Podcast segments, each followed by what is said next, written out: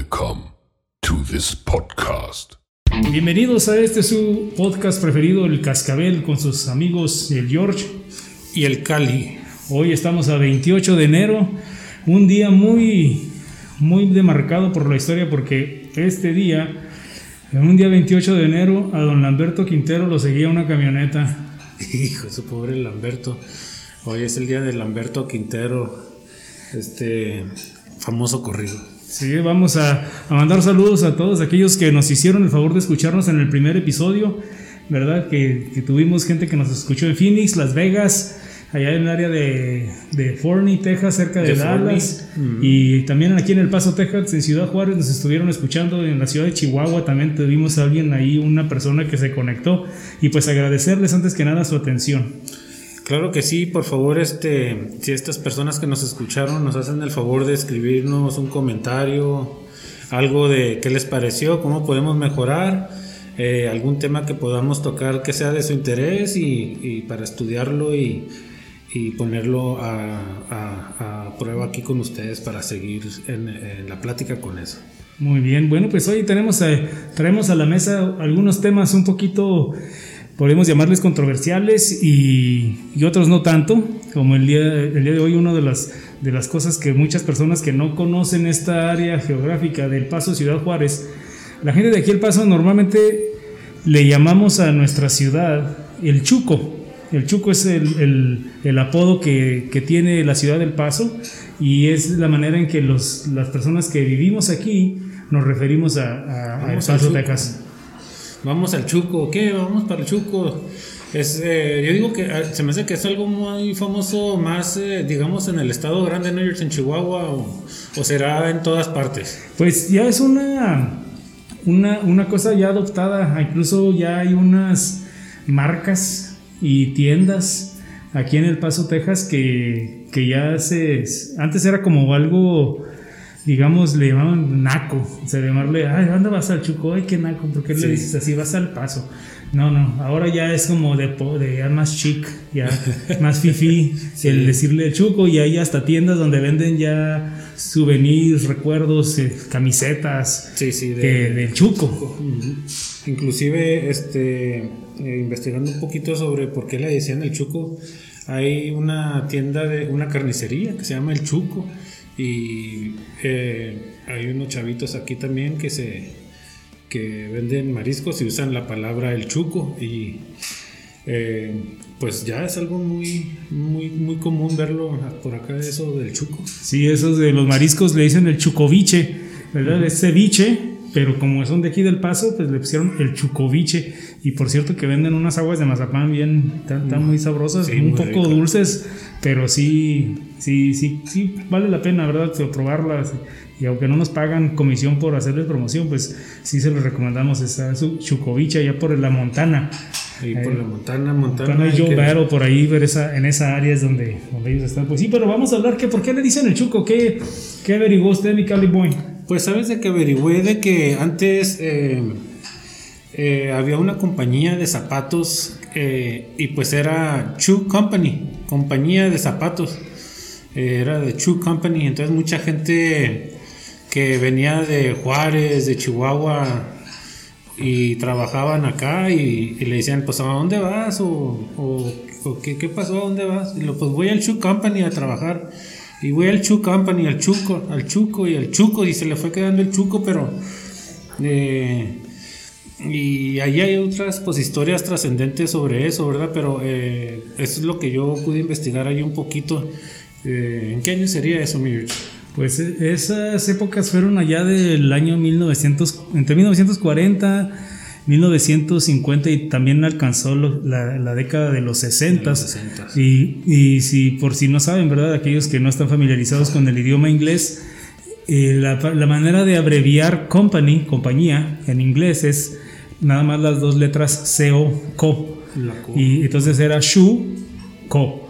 Era, y, como la gente, pues, también eh, digo, en el, español eh, adaptamos muchos vocablos y, palabras del inglés al español y luego ya se nos se forman parte de nuestro vocabulario, como la palabra, por decir, la palabra panqué.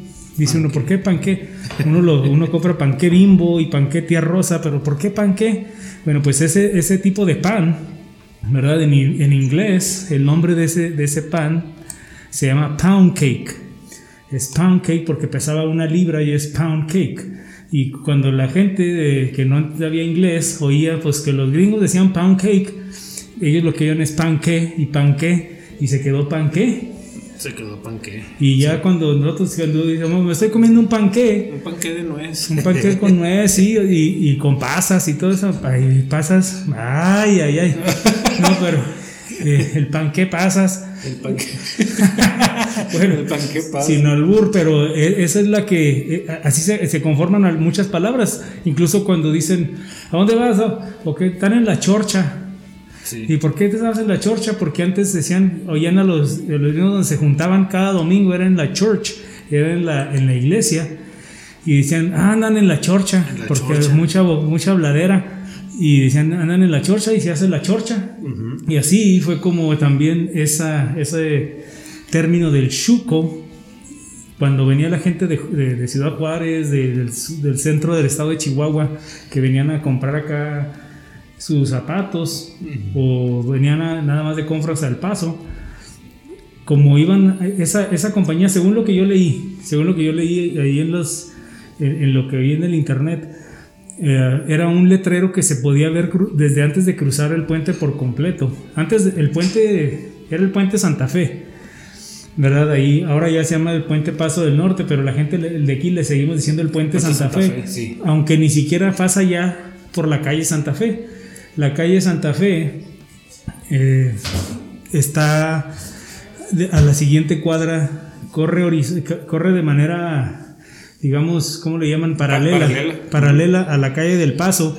La calle del Paso es donde está ahorita el puente internacional Paso del Norte, pero el, el puente antiguo, de an- antes de la década de los 60, estaba por la calle Santa Por Fe.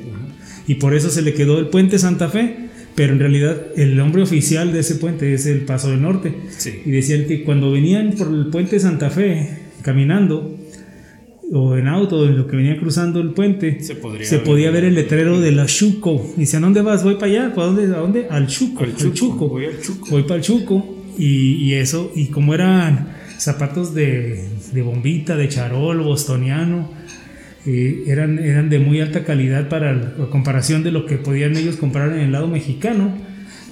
Querían vestirse bien, los, los- porque el, el vestirse de manera pachuco, que de ahí viene el término pachuco, si, si nos habla usted, Micali, de por qué pachuco, por qué quedó ese, ese modo de vestir y de hablar y, y de incluso Sí. es, un- es una cultura. Sí, es una cultura, este, básicamente, pues, eh, eh, fue- es- es- se adoptó una forma de vestir y aparte, pues, eh, pues la misma gente de ahí compraba sus zapatos, ¿no? Y andaban acá charoleaditos y todo y con sus, eh, lo que, no sé si... Bien línea, bien bien, línea. bien línea con sus pantalones, eh, con sus pincitas y luego Cadenita. cadenita y luego se lo les quedaban como grandes y les hacían todavía un doblez por enfrente y Iban hasta arriba del ombligo, eh, que casi, Sí, al pe- casi al pecho. sí O sea, sí con sus, hasta acá arriba los con sus tirantes con sus camisas eh, sus eh, su sombrerito sus gorritos su, Sí, no su sé, gorrito de ala, de Sí, ala este, ancha. de ala ancha y con su una pluma hasta una pluma, traía muy, muy, o sea, un, un estilo de vestir muy peculiar que todavía hasta nuestros días, los domingos, ahorita con la pandemia no sé si lo están haciendo, pero los domingos aquí en El Paso hay un área que le llamamos el Spaghetti Bowl, que es donde cruzan las autopistas, lo- los freeways, donde todo- se juntan todos los freeways de aquí del Paso y se forma una como una especie de laberinto o acertijo ahí de, Sí. de autopistas y, y le llamaban le llaman el, el- el tazón de espagueti porque parece que son muchos fideos ahí este cruzándose. Y ahí abajo hay un parque que le llaman el parque Lincoln. El parque Lincoln. Y ahí se juntan cada domingo este pues nosotros le llamamos cholos pero entre esos cholos van muchos que sí van vestidos al estilo pachuco Pachuco y van con sus eh, pues con sus carros eh, Lowriders. lowriders, sus- esos bajitos que y los hacen que brinquen y, y eso es un, es un show. Y sabes qué? Que en cada, en, en no sé cómo, en, en cada eh, poste o no sé cómo ese que, que detiene el... Ah, sí, en cada soporte de la... en cada soporte del freeway hay murales y eh, están bonitos, están muy bonitos. Es toda una cultura lo, lo que se vive ahí. Eh, en Juárez también, en la enfrente de Catedral, la- como hicieron la... Para la que anda caminando ahí la gente... Ah, sí, ya zona patronal. Sí, una zona, ya, ya no es calle, ya es zona peatonal y ahí también hacen, bailan, ahí hay gente que se viste de pachucos y todo y hacen bailables allí Ah, qué padre. y, y se pone muy bien, se pone muy bien. Sí, nosotros ya tenemos muchos años que no. Pues vamos así, cuando hemos ido recientemente, de entrada por salida, pero así de, de, de estar paseando y ir a visitar Ciudad Juárez, son cosas que uno extraña, pero sí, qué bueno que si Está- hay eso, ¿verdad? Y si hay alguien que nos escucha que, que tiene fotos, que tiene o tiene comentarios respecto a esto de los pachucos y de Ciudad Juárez, ahí enfrente de Catedral, como dice el Cali Boy, eh, háganos llegar las imágenes o y mándenos un comentario, ¿verdad? Que eso es lo que, de esto es lo que se trata con este podcast. Y ahí está también el, el, el Museo a la, de- a la Revolución, En la Exabana. sí, que también este, El Paso y Ciudad Juárez pues fueron importantes para la Revolución. Sí, es una, es una. eh, ahorita vamos a empezar a hablar de ese tema muy, muy- A mí me fascina la historia, es una de las cosas que me apasiona de la historia y Dios me ha conseguido vivir en esta, en esta ciudad, en esta región llena de historia que mu- la mayoría de la gente pasamos por lugares y, y que vi- y pasamos y vivimos a veces enfrente de, de edificios que son significativos, pero volviendo a lo de los pachucos, de ahí, de ahí viene la palabra pachuco, Pachuco. porque cuando venían de Juárez, de Chihuahua, para El Paso, decían de voy para el Chuco y para el Chuco, y de ahí salió el, el término pachuco. O sea que la, la- el término pachuco, la palabra pachuco, el estilo pachuco es originario de, Sí. del Paso, del, Del Paso, Paso, Texas, Texas. Ciudad Juárez. Entonces, y mucha gente de aquí, del Paso, Texas y de Ciudad Juárez, hay mucha gente en California. Yo, yo conozco mucha gente que, que se fue para California y, y para Los Ángeles.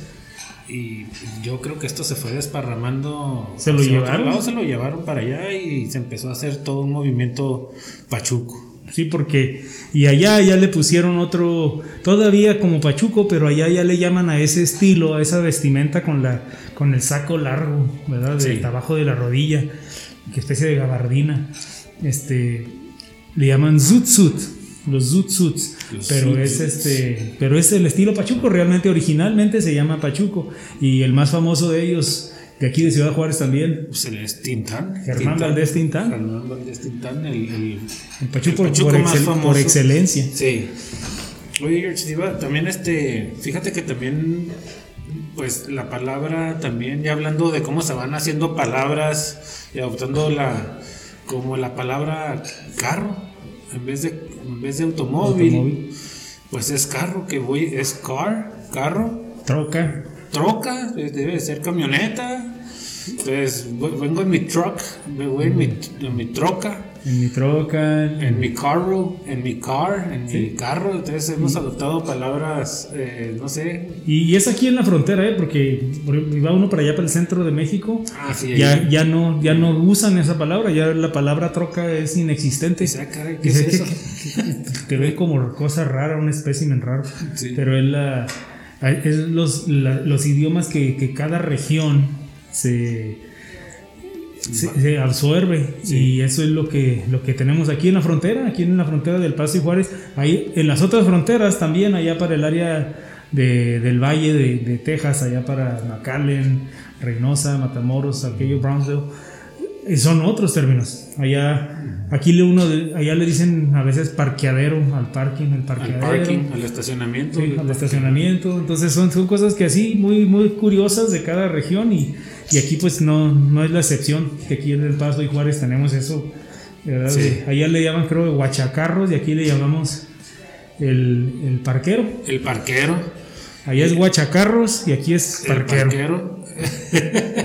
Son cosas que, que va uno, palabras que pues a- a- que ya vienen de años y años y las adaptas a tu lenguaje y, Y ahí pues le vas dando, pues ni modo, así se entiende uno, es lo bueno que se entiende uno, ¿verdad? Pues, y hablando otra vez de la historia, retomando ahora el tema de lo que es la historia del Paso y Ciudad Juárez, eh, mucha gente, y yo incluido entre ellas, ¿verdad? Que nos educamos escuchando la historia oficial, del, por ejemplo, de la Revolución Mexicana, más que nada, piensa uno que todo ocurrió en el centro de la República. Y en realidad no.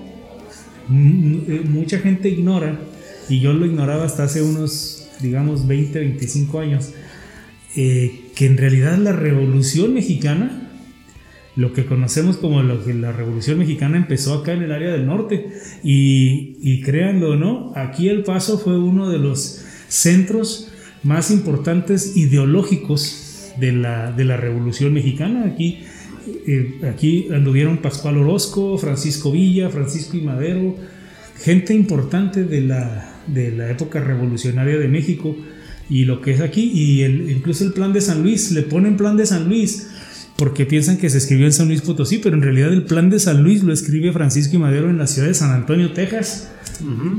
ahí, se planeó todo. Allá se planeó todo en San Antonio. Entonces, ¿y dónde se levantaron en armas primero? No se levantaron en armas en la Ciudad de México, no.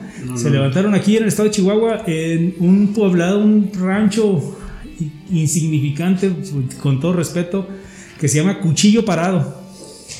En Cuchillo Parado, Chihuahua, ahí fue, ellos sí se levantaron el 20 de noviembre de 1910 en armas contra el gobierno, ahí fue, ahí fue donde empezó Ahí fue donde comenzó todo. Y, y, ya de ahí se esparció, prendió la mecha y se vino, y aquí en El Paso, Texas y Ciudad Juárez, pues la, la batalla de Ciudad Juárez fue la que dio pie a que Porfirio Díaz abdicara y se fuera de, de, de México a Francia. A Francia. Eh, ah, de hecho, eh, hay, pues, hay una. Ah, ¿Cómo se llama este? Que enterraron aquí en el cementerio. a Victoriano Huerta, Chacal. Sí, sí. Bueno, pero. Eh, pues sí, todo comenzó en San Antonio. Este Madero convocó a. En aquel entonces. no sé si fue gobernador o exgobernador de ahí de Chihuahua. Y, y empezó a convocar a varios ahí a, pues, a levantarse pero sí, todo comenzó, pues fíjense nada más, todo el plan acá en Estados Unidos. Y de hecho, Juárez, El Paso, Texas, es donde venían a armar planes y cómo hacer ataques y todo aquí, porque cruzando, cruzando de Ciudad Juárez al Paso, nada les podía pasar, entonces acá podían estar a gusto haciendo planes para las, lo que iban a las batallas que iban a tener. Sí, ¿no? Y aquí está, aquí en El Paso, ¿verdad? Los que, los que nos escuchan aquí en El Paso, si algún día tienen la oportunidad allá en el área de la Executive Boulevard, en, el Boulevard Executive, y la Paisano, la calle Paisano, ahí el área que se conoce como las compuertas, ahí pasan las, las vías del tren, están elevadas, pasa por encima del tren de la calle pero del lado mexicano está una finca, una finca pequeñita, o sea, no, no, no tiene, si la ve uno dice, no tiene chiste. es un cuartitito. Es un cuarto, un cuartucho. Bueno, pues ahí le llaman la casa de adobe, ¿verdad? Y de ahí partió Madero, estaban Madero, Villa Carranza, todos ahí reunidos para, para tomar Ciudad Juárez. De, esa, de, esa, de, esa, de ese cuartito, como quien dice, y hoy en día es una especie de museo que hicieron ahí. Y, y del lado americano se ve, porque el, el, el, río en esa zona está, no hay, no hay valla, el mentado muro de, de Trump, ¿verdad? no está ahí, no, no, no, logró pasar ahí porque hay un parque de este lado del paso. Hay un parquecito. Hay un parquecito que se llama, Parque Madero, Madero Park. Y, y de ahí se ve, claramente se ve del otro lado del río, se ve la casita y es ahí la casa de adobe donde donde se, se, se fragó el, el plan para tomar Ciudad Juárez. Y la razón que lo tenían ahí era porque si nos llegaban los federales en chinga, vámonos para el lado americano, porque está ahí a, unos pasos, o sea que en, en, en, cuestión de tres minutos ya estaban del lado americano y ya no les podían hacer nada. Ya no, ya no podían hacer nada. Eh, inclusive eh, hace como más o menos hace como cinco años, ¿cómo se eh, ahí estaba, se podía ver todavía una de las paredes en donde subía la gente a ver eh, que pagaba centavos por Ah, los balazos. para ver los balazos desde aquí del paso se podían ver que andaban en friega ya. Incluso hasta dos, tres les tocaron un, un jodazo de. Sí les les alcanzó a dar dos plomazos, como creo que se murieron como tres personas por andar de, de fisgones. de ahí. fisgones, de, de chismosos. Y del- del- el- en el hotel donde. No sé si, si ustedes tienen también la oportunidad de, de- de escuchar y les gusta la historia. Hay un historiador mexicano que ahorita es el, el que está a cargo del Fondo de Cultura Económica, el Paco Ignacio Taibo II. Sí, sí, sí. Él hizo algunos documentales sobre Pancho Villa y John Reed, gente de la revolución de aquí, y vino aquí al paso y, es- y, y nos menciona él en sus narrativas que, que ahí en el Hotel Paso del Norte es, un- es el hotel más, se puede decir, uno de los más lujosos del paso, pero en el Sí. área del centro del paso, de lo que es el paso viejo, es el más bonito y es más vistoso y está Sí, sí. y es un edificio alto y ahí arriba hay, mira- hay miradores que todavía datan de, de la revolución y dice que también ahí cobraban creo que una peseta o no sé o 10 centavos para que la gente viera los balazos allá en Juárez y, y te vendían hasta limonada y o sea que, que aquí los gringos no se les duerme ni madre para hacer negocio ¿no? entonces dicen no pues estos güeyes quieren estar en el chisme de ver los jodazos allá en México pues vamos a cobrarles una feria a huevo Hay que venderles. De hecho, este hotel que mencionas tiene un vitral Tiffany muy bonito, ¿verdad? Sí, un, un domo, Un eh, domo, en el restaurante ahí, desde el domo de Tiffany. Y creo que en ese entonces, estamos hablando de, del, de principios del siglo XX, y en el año 1900, 1908, costó un millón de dólares de aquellos. De aquellos dólares. Si hoy un millón de dólares es una feria, ¿se imaginan? Entonces sería yo, me imagino, alrededor de, de 15, 20 millones de, de 15, dólares esa 20 madre. Porque está, está jodota, está jodonzota, está grandotota. Es Y muy muy bonito. bonito, muy bonito ese domo de, de vidrio de la compañía Tiffany de Nueva York, muy famosa por hacer lámparas ese tipo de vidrio muy, muy, Muy bonitos, color. muy, muy bonito. Este, mucha gente, fíjate que yo vi el, el, el documental de Paco Ignacio Taibo II. eh, deberían de verlo porque te lo explica de una forma que no te vas a aburrir. No, ese- sí, este- si uno es mal hablado, ese cabrón. Eh, bueno, sí, con todo no. respeto, porque me, me fascina su trabajo. Híjole, no, pero sí, sí, lo que, lo que es su investigación que hace, el seguimiento que le da al- a las historias, de veras, sí. Si, si ustedes dicen, no, la historia es bien aburrida, es que no han oído a, A a Paco Ignacio. Ignacio Taibo, neta, Es- neta. Este, ay, tiene varios, eh, tiene varios documentales, tiene muchos, pero muy buenos. Dicen que el señor es el enciclopedia de Pancho Villa, se sabe todo, Sí. todo se lo sabe. Este, eh, también vi el de Christopher Reed.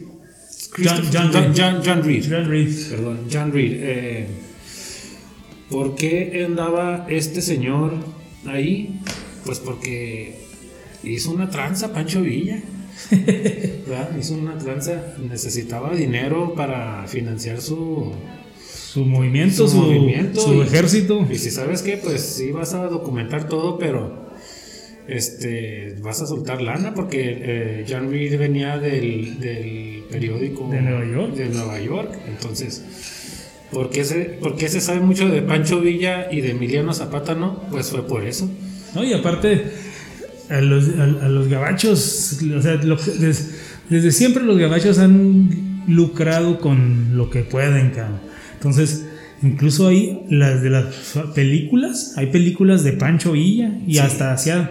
¿Por, por qué creen que Pancho Villa casi todas sus, sus batallas y todo eso lo hacía de día? Para que lo pudieran filmar al cabrón. Sí. Por eso lo hacía de día, porque no no- el, único, el único ataque que se sabe que hizo nocturno es el que hizo aquí en Columbus, Nuevo México, que de noche los agarró, pero ya no estaban filmando, pero lo que iban a filmar, él hacía, él las hacía de día Para que pudieran para, filmar. para que, que- que quedara y, y se corrió todo eso. Y eso lo pueden ustedes buscar, Pancho Villa Films o Movies, y están ahí, o sea, están ahí para la historia y la posteridad que, que no. Y, hasta hacían tomas a ver que, cómo remangaba el caballo, el cabrón, y, y, se- y- y- y no, no salió bien, pues otra toma, y así otra vez, y otra vez Sí. nada. Y, o sea, muy, muy visionario, Villa, muy. Y también, pues a- sacando lana, ¿no? O sea, dice, pues a mí- si, si me saca para comprarme más rifles, más parque, Adelante. tenga su madre aquí, le entro, cabrón. Este, eh, dicen que al último este señor se había encariñado mucho con, con Pancho Villa y con Y la con la gente revolución, con, sí, con la- con el pueblo. con el pueblo y eh, el señor este ya estaba enamorado de la gente revolucionaria de, de México. De México, sí. eh, Y, y- y retomando eso, ahí en el centro del Paso, eh, si no mal recuerdo, la calle Mesa y la calle San Antonio, ahí donde hace una, hay, un- hay- esa esquina, hay un, un- no es un mural, es, no sé cómo llamarle, pues es una, un- un- una pintura ahí donde está en Villa y está, hay varios personajes ahí, y uno de ellos es John Reed. es John Reed. El John Reed está ahí pintado. Ya se está, como que no le han dado un retoque y se está ya desvaneciendo un poquito a poquito, pero, pero ahí está John Reed. Y precisamente, en- en- eh, volviendo al tema del Chuco, allí en lo que pude investigar, por ahí en esos locales estaba, estaba una zapatería que piensan que esa era la del Chuco. El Chuco, Del el Chu Company. Chu Company. Ahí. Y incluso esa calle la mesa de ahí de la San Antonio al norte se llamó Mesa, pero de la calle San Antonio al sur se llamaba Utah, la calle Utah. La calle Utah. Y nomás que había mucho, muchas cantinas y burdeles. Y Utah siendo un estado mormón, Pues, y había mormones aquí en el paso. Decían, no, no, no, no estuvieron muy conformes que se llamara Utah. Y luego ya con el tiempo le cambiaron y se llamó la calle Broadway. Y luego y después ya, le, ya continuaron con el nombre Mesa. Y ya la calle Mesa hoy en día llega hasta lo que es el Border Highway. Sí. ¿Verdad? Y- pero tenía otro nombre, esas, esas calles tenían otros nombres, pero sí tiene también su historia cada nombre de las calles del paso. sí. Y pero ahí, ahí está John Reed este, dibujado, pues, o pintado. Ahí está este, este señor ahí, el John Reed, que venía desde Nueva York a filmar. Y es que la revolución mexicana es muy diferente a, la- a las otras revoluciones. Uno, pues como ya dijimos, se planeó en otro país. O sea, no está planeada en México, no fue planeada acá en... O sea, el plan de San Luis de Madero fue redactado en San Antonio, cuando ya se había fugado él de la cárcel de San Luis. Y luego se fraguó aquí los planes en El Paso. Y a diferencia, por ejemplo, de las revoluciones como la francesa y la rusa, eh, fu- fue muy diferente, ¿no? Aquí era porque quería la gente, era, fue una revolución más bien como del pueblo contra, contra una dictadura, Sí, porque ya cuántos años tenía este señor. eh, como 33 años de, de, de ser Díaz, Porfirio Díaz el presidente, y se reelegía y se reelegía. no y- dejaba que nadie ganara. ¿no? Y, y, es- y esa, y esa fue la onda que, que dijo Madero. Pues en sí le dio oportunidad a Madero, hicieron una especie de. Pues haciéndole el, el teatro nomás de que sí, que, para que se lanzara de candidato Madero. Y al final, no, ganó otra vez Porfirio Díaz. No, como jodido, hombre. Ya- y ya fue cuando no aguantaron y, y empezó y siguió Madero echando guerra, dando guerra, y fue cuando lo, no, salvote, cabrón. Y fue cuando metieron en San Luis al bote, se jugó y ya pues ya conocemos la historia en general de cómo empezó todo aquello. Y, y otra vez, volviendo a la historia del Paso, Texas. Hoy 28 de enero es, es y ya dejando de guasa de lo que de Lamberto Quintero, pero hoy, hoy el, el 28 de enero hay dos sucesos muy importantes en la historia de la frontera, tanto del Paso y de la frontera Texas y México, ¿verdad? Sí. Eh, hace ciento, me parece, fue en el 2000, en el 1917, ¿verdad? Que, que empezaron, que hubo un levantamiento encabezado por una mujer, otra cosa que, que no es rara, sino muy peculiar de aquí, que de, esta, de este relato, que fue Carmelita Torres. Carmelita Torres. Carmelita Torres se opuso a que la bañaran con gasolina la gente de ahí del cruce de los puentes, porque lo que hacían, Micali, era, como éramos mexicanos, había un, un alcalde, Andábamos piojentos. todos eran pio- pinches mexicanos piojosos, mugrosos, apestosos, roñosos, todo lo que termina en osos. Pero, eh, pinche ojete el, el Tom Lee. Incluso hay, un, hay, una, hay una escuela que se llama Tamley. Y hay un parque también ahí en, en- en el centro que se Que llama, llama Tamley. Tamley. No sé cómo chingados se atreven, pero bueno, ese güey era cabeza del Ku Klux Klan. Es- es- fíjate, bueno, pues muchos este, que, pues que no sabían eh, si, si este señor hubiera existido en estos momentos, ¿cuándo le iban a poner a un parque o no sé? Es algo que no está bien, ¿verdad? Por ejemplo, les- hay una la escuela que se llama Tamlee Sí, pero la escuela, allá para la- Northeast. para Northeast. Entonces, ¿cómo le vas a poner el nombre a una escuela de un líder de Ku Klux Klan de aquí del Paso? Y, y, Este señor fue un líder del, del Ku Klux Klan. y no, y no solo eso, o sea, dijeron, bueno, pues sus loqueras, cada quien, ¿no? Si tú quieres ser del Ku Klux Klan, pues chin chin y es tu Sí, rollo. sí, es tu rollo. Pero no, no, no, no quedó en eso, sino que con lo de Carmelita Torres, lo que pasó. Nosotros estamos muy familiarizados con la historia de Rosa Parks, que no se quiso parar de su asiento en, en Alabama, creo, en Birmingham, Sí. Alabama, que no quiso darle su asiento a una, a una blanca Una, una blanca. y, y se hizo famosa.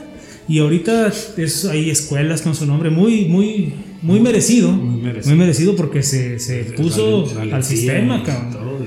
Y se arriesgó a que le pusieran una chinga. Pero aquí hay una mexicana que se llamó Carmelita Torres. Tenía 17 años la morrita. Yo veo a mis hijas y una de ellas, una de ellas tiene 18, otra tiene 17. Digo, de esta edad, y qué, qué pantalonzotes, qué, qué, Qué madurez, que todo, Sí, ¿no? dices tú, no mames. Este, pues lo que, lo que hacían estos cabrones era cuando pasábamos los mexicanos de Ciudad Juárez a El Paso, tenían cuartos donde desinfectaban, nos encueraban y luego nos echaban DDT, gasolina y otra cosa, Michael, que no sabe mucha gente. Nosotros pensamos que los nazis fueron los primeros. Hay un, hay un químico que se llama Zyklon B. Es unas, unas como. Ah, que son los que tiraban y se, Sí, en hace, los se hace el gas, ¿verdad? Se hace gas, bueno. Cuando los tiran, este, empieza a hacer gas y es una cosa... Es tóxica, te mueres, Es pues con eso mataban. a los minutos, en, lo- en los 15 baños judíos era donde lo, lo hacían eso. Y pues no- los primeros que lo usaron no fueron los nazis, lo usaron aquí la gente del, del- del departamento de la frontera del. Entonces Sí, no era el Department of Homeland Security, no existía, pero era el, el border, el, de- Sí. en la aduana fronteriza americana. Ellos lo ellos usaron ellos como lo usaron. y ya los nazis dijeron, ah, cabrón, esa madre nos, nos- nos sirve, hay que usarlo contra estos otros que vamos a cabrones. eh.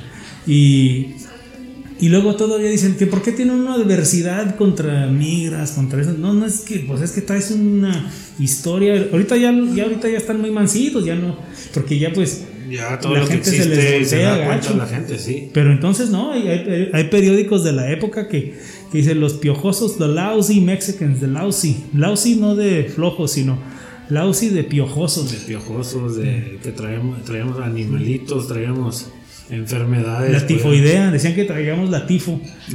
pues. sí. Este, incluso creo que llegó a morir gente, no sé si en eso, George, eh, pero eh, es, es algo que no está, pues, no está, sabe de que, pues, estos güeyes no caen gordos los de inmigración, sino las acciones que han cometido En la historia. en la historia, eso es lo que le molesta a uno. Eh, están haciendo su trabajo, ok, como en todas partes existe Leyes. leyes y todo, pero han cometido. Atrocidades. Sí, sí, barbaridades que pues no chingue, está cabrón, man. No, y, y aparte es una cosa, y, y como lo hizo Carmelita, e- ella, porque así separaban a hombres y mujeres, y así como encueraban a vatos, encueraban a rucas, y, y luego después los pinches agentes de la migra les tomaban fotos a las morras así encueradas, y en las cantinas del Chuco.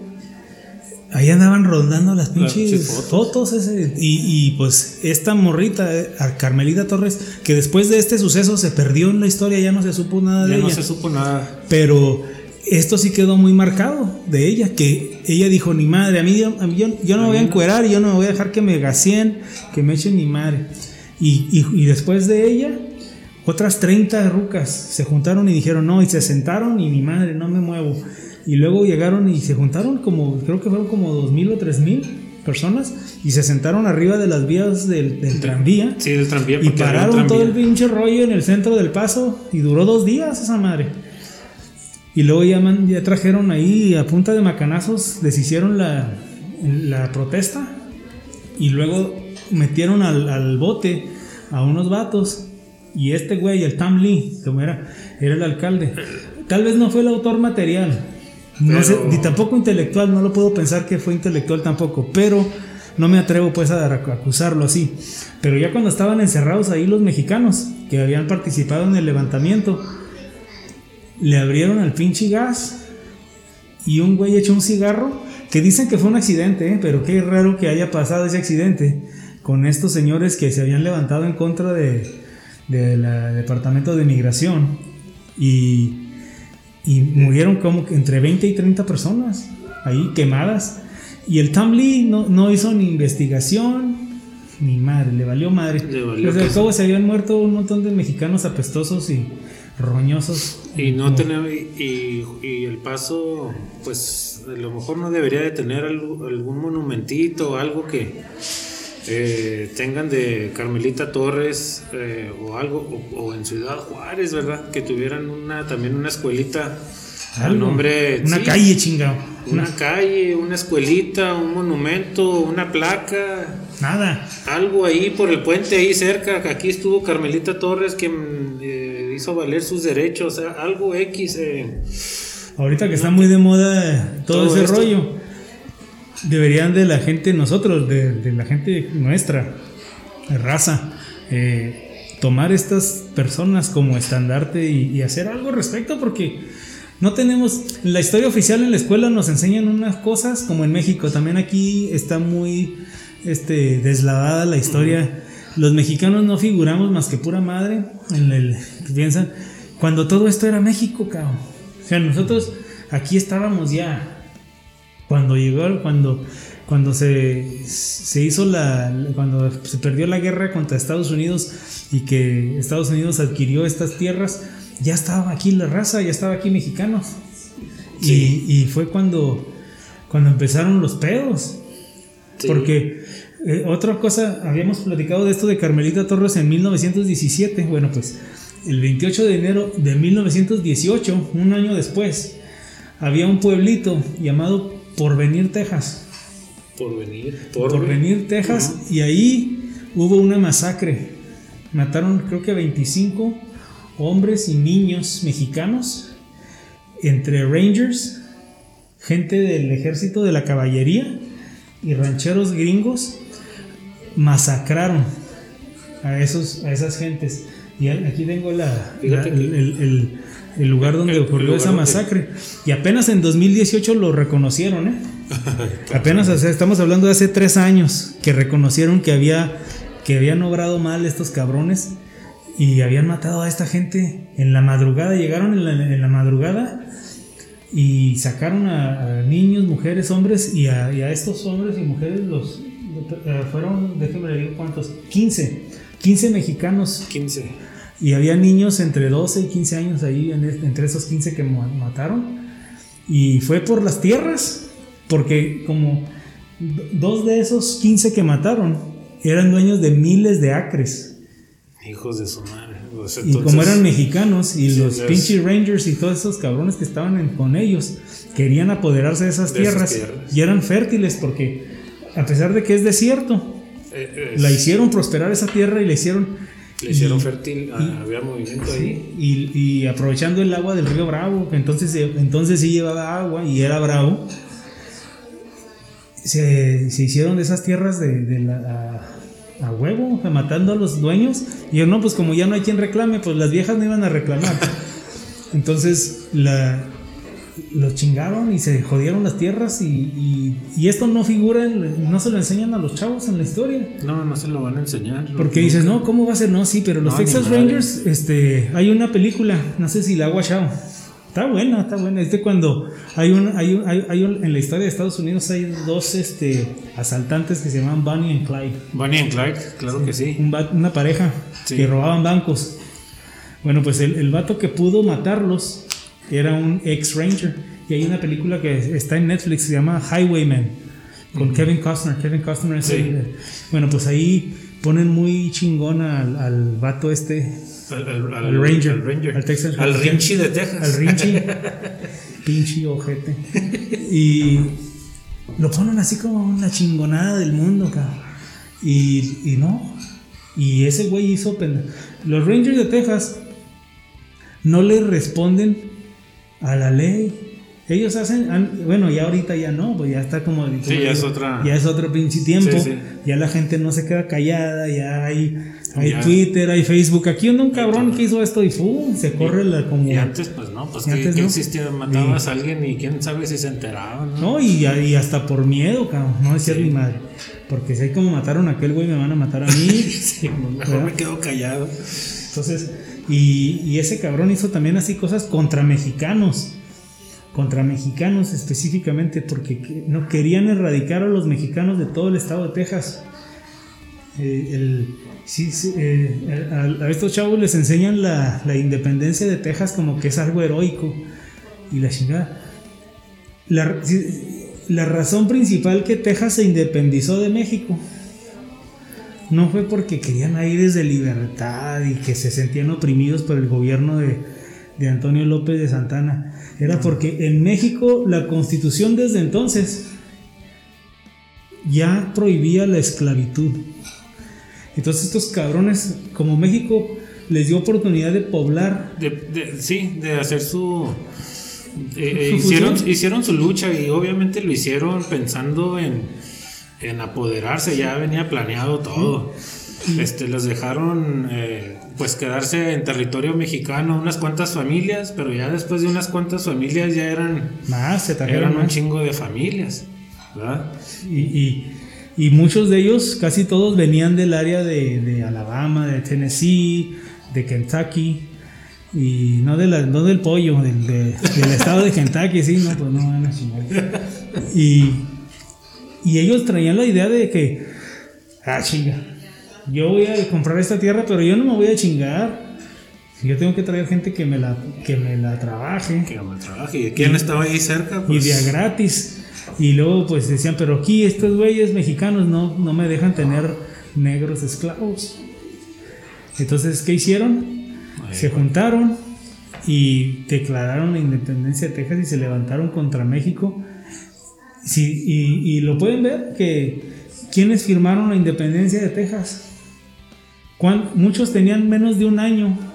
De los 59 que firmaron, la mayoría no tenían más de tres años de vivir en Texas. Nada más dos tejanos de nacimiento firmaron la independencia de Texas. Todos los demás Todos eran los demás. cabrones. Este, estaban allá, venían de, de lo que era entonces Estados Unidos, ¿verdad? que de Kentucky, de, de este otro Tennessee, Alabama, Mississippi, o sea, gente, col- colonos que, que se habían aprovechado y, y se declararon independientes Independientes. Para poder tener esclavos. O sea que si celebran aquellos que dicen que remember the Alamo y que Texas y que yo soy Texas, si eres mexicano y dices Texas es como que, ok, o, cualquiera, porque hay mucho, hay mucho orgullo de que, ay, que Texas y que Texas, Sí. que tu estado, bueno, cuando fue una, una república independiente, el, el motivo detrás de que tu estado se independizara fue el racismo y desde entonces Texas es uno de los estados más, racista, racistas. más que- de Estados Unidos. Este, oye, George, totalmente diferente a lo que cuando va uno a San Antonio y va uno a visitar allí donde fue el Álamo.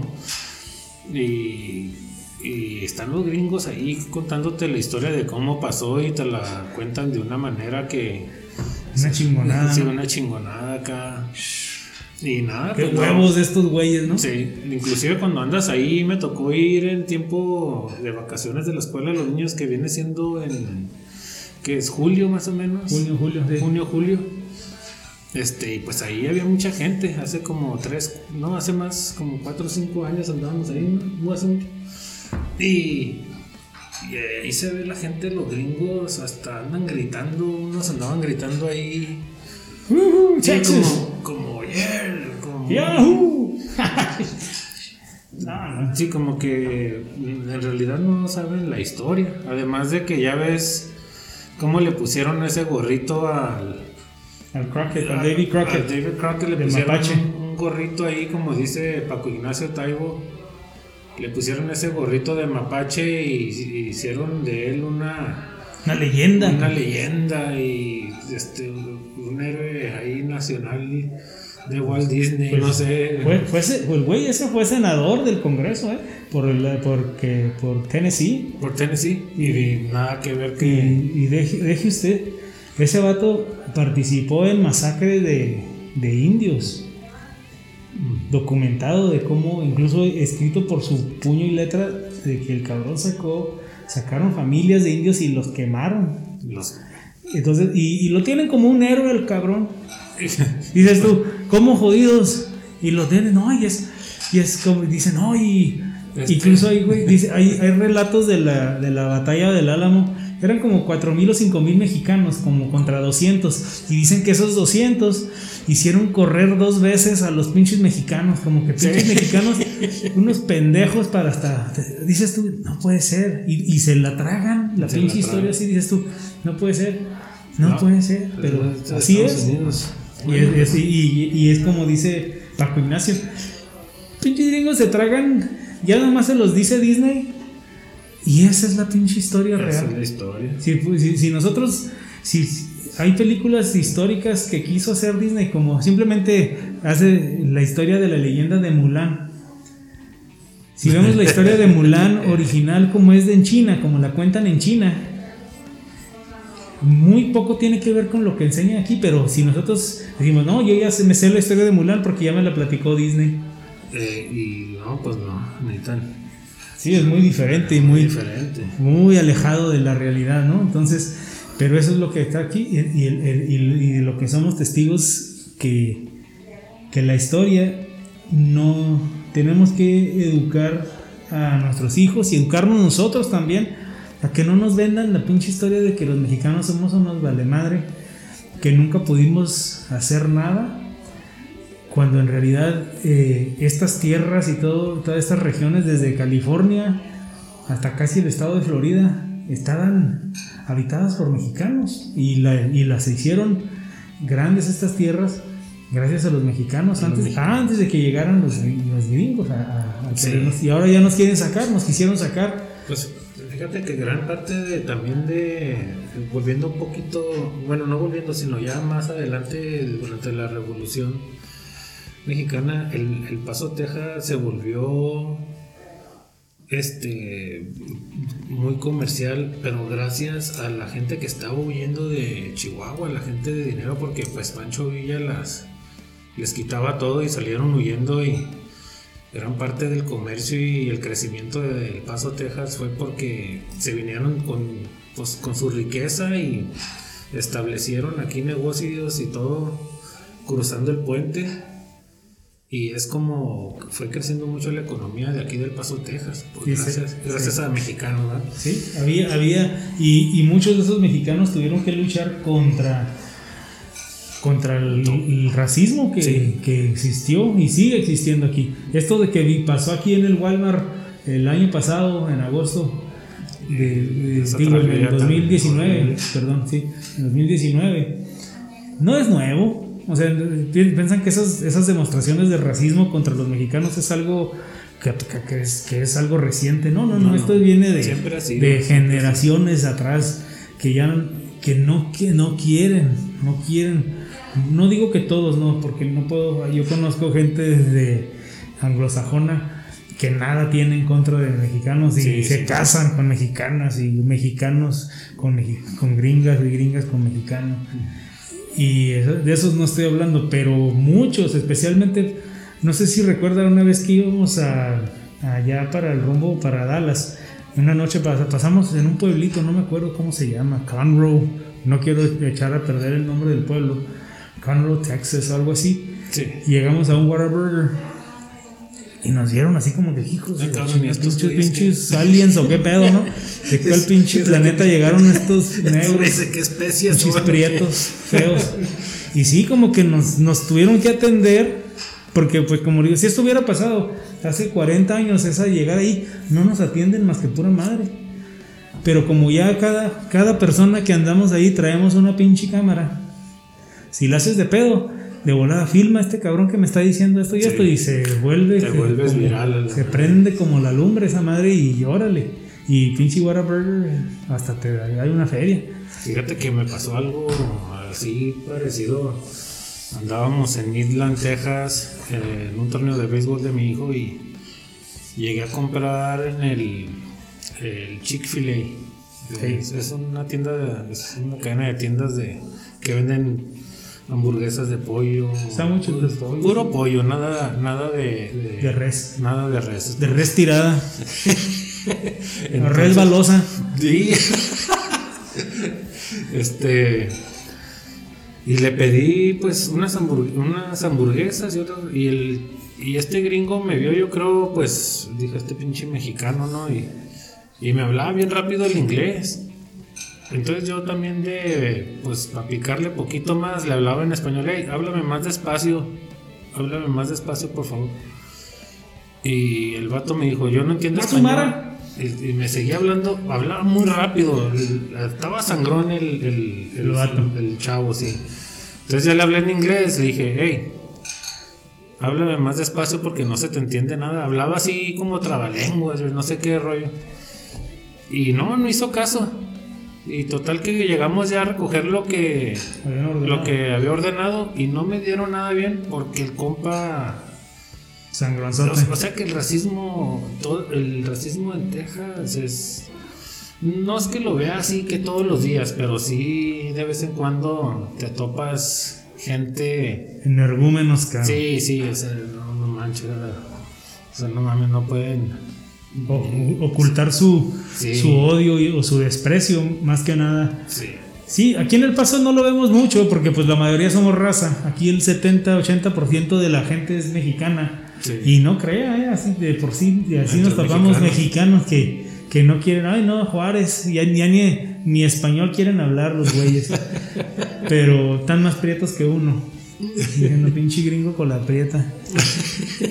Y, y, y así pasa. Es una cosa también rara. O sea, y eso lo ve uno, como le digo, yo creo que saliendo del paso, yo, yo pienso que ya cuando llega uno a Sierra Blanca, pasando Sierra Blanca, Ya es otra onda. ya ¿no? como que la pinche mentalidad en el área de Fort Stockton, cuando hemos ido, por ejemplo, a Fort Davis, hemos ido a acampar a Fort Davis, Sí. es otro pinche pueblo que dice uno, ese pueblo se llama Fort Davis por Jefferson Davis, que fue el presidente de la confederación, de los que querían, el, como quien dice, de lo- del sur, De con, la con la guerra civil.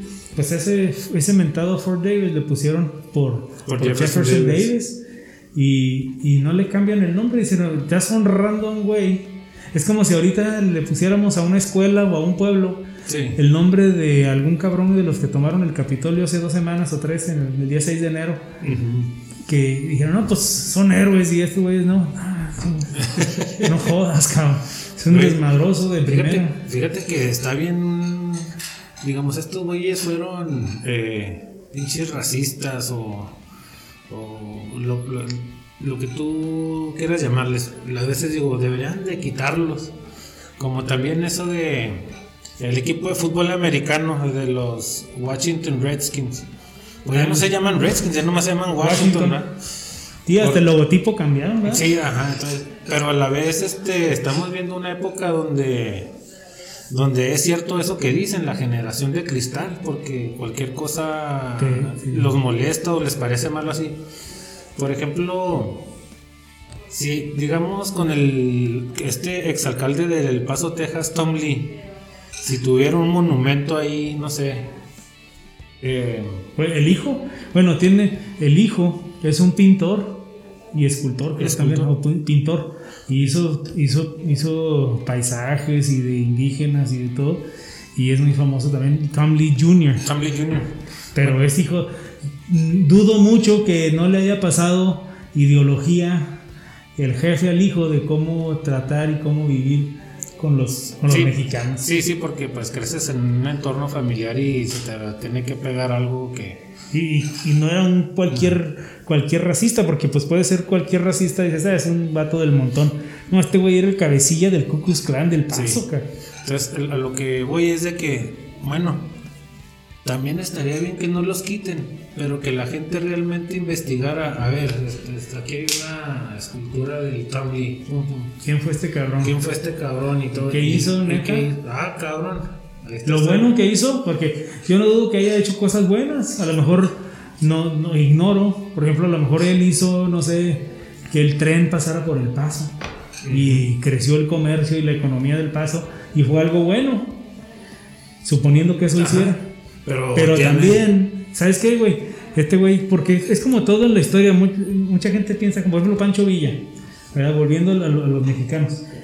Mucha gente lo tenemos como un héroe y mucha gente lo tenemos como un villano. un- Sí, héroe o villano, siempre está la pregunta, y, ¿no? y es que no podemos ser como le llaman maquiavélicos, de que es bueno o es malo. No, no, la gente tiene matices. Es como cualquiera de nosotros. Nosotros podemos ser a toda madre o podemos ser un hijo de la chingada al mismo tiempo y es la misma persona.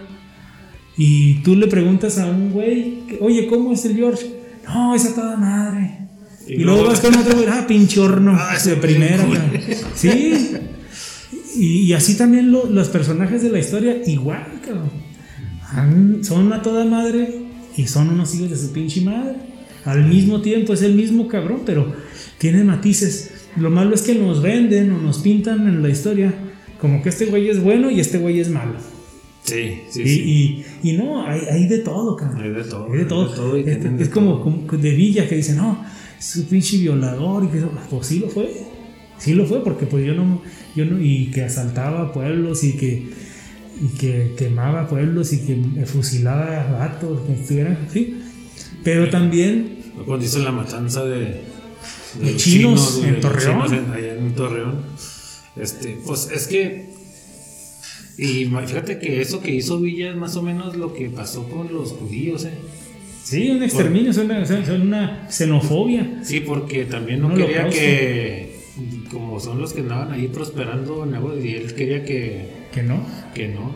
Y fue algo más o menos parecido. Pero este.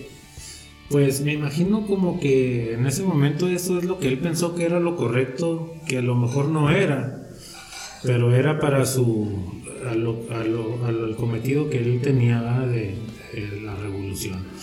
Pero eh, volviendo a lo de otro que te iba a decir, George, de, de lo de Tom Lee y todo eso, este estaría bien bueno, que no los quiten, pero que digan realmente qué es. A los niños de las que van a esa escuela que se llama Tom Lee, "Ey, pues este vato fue esto, pero también fue esto otro.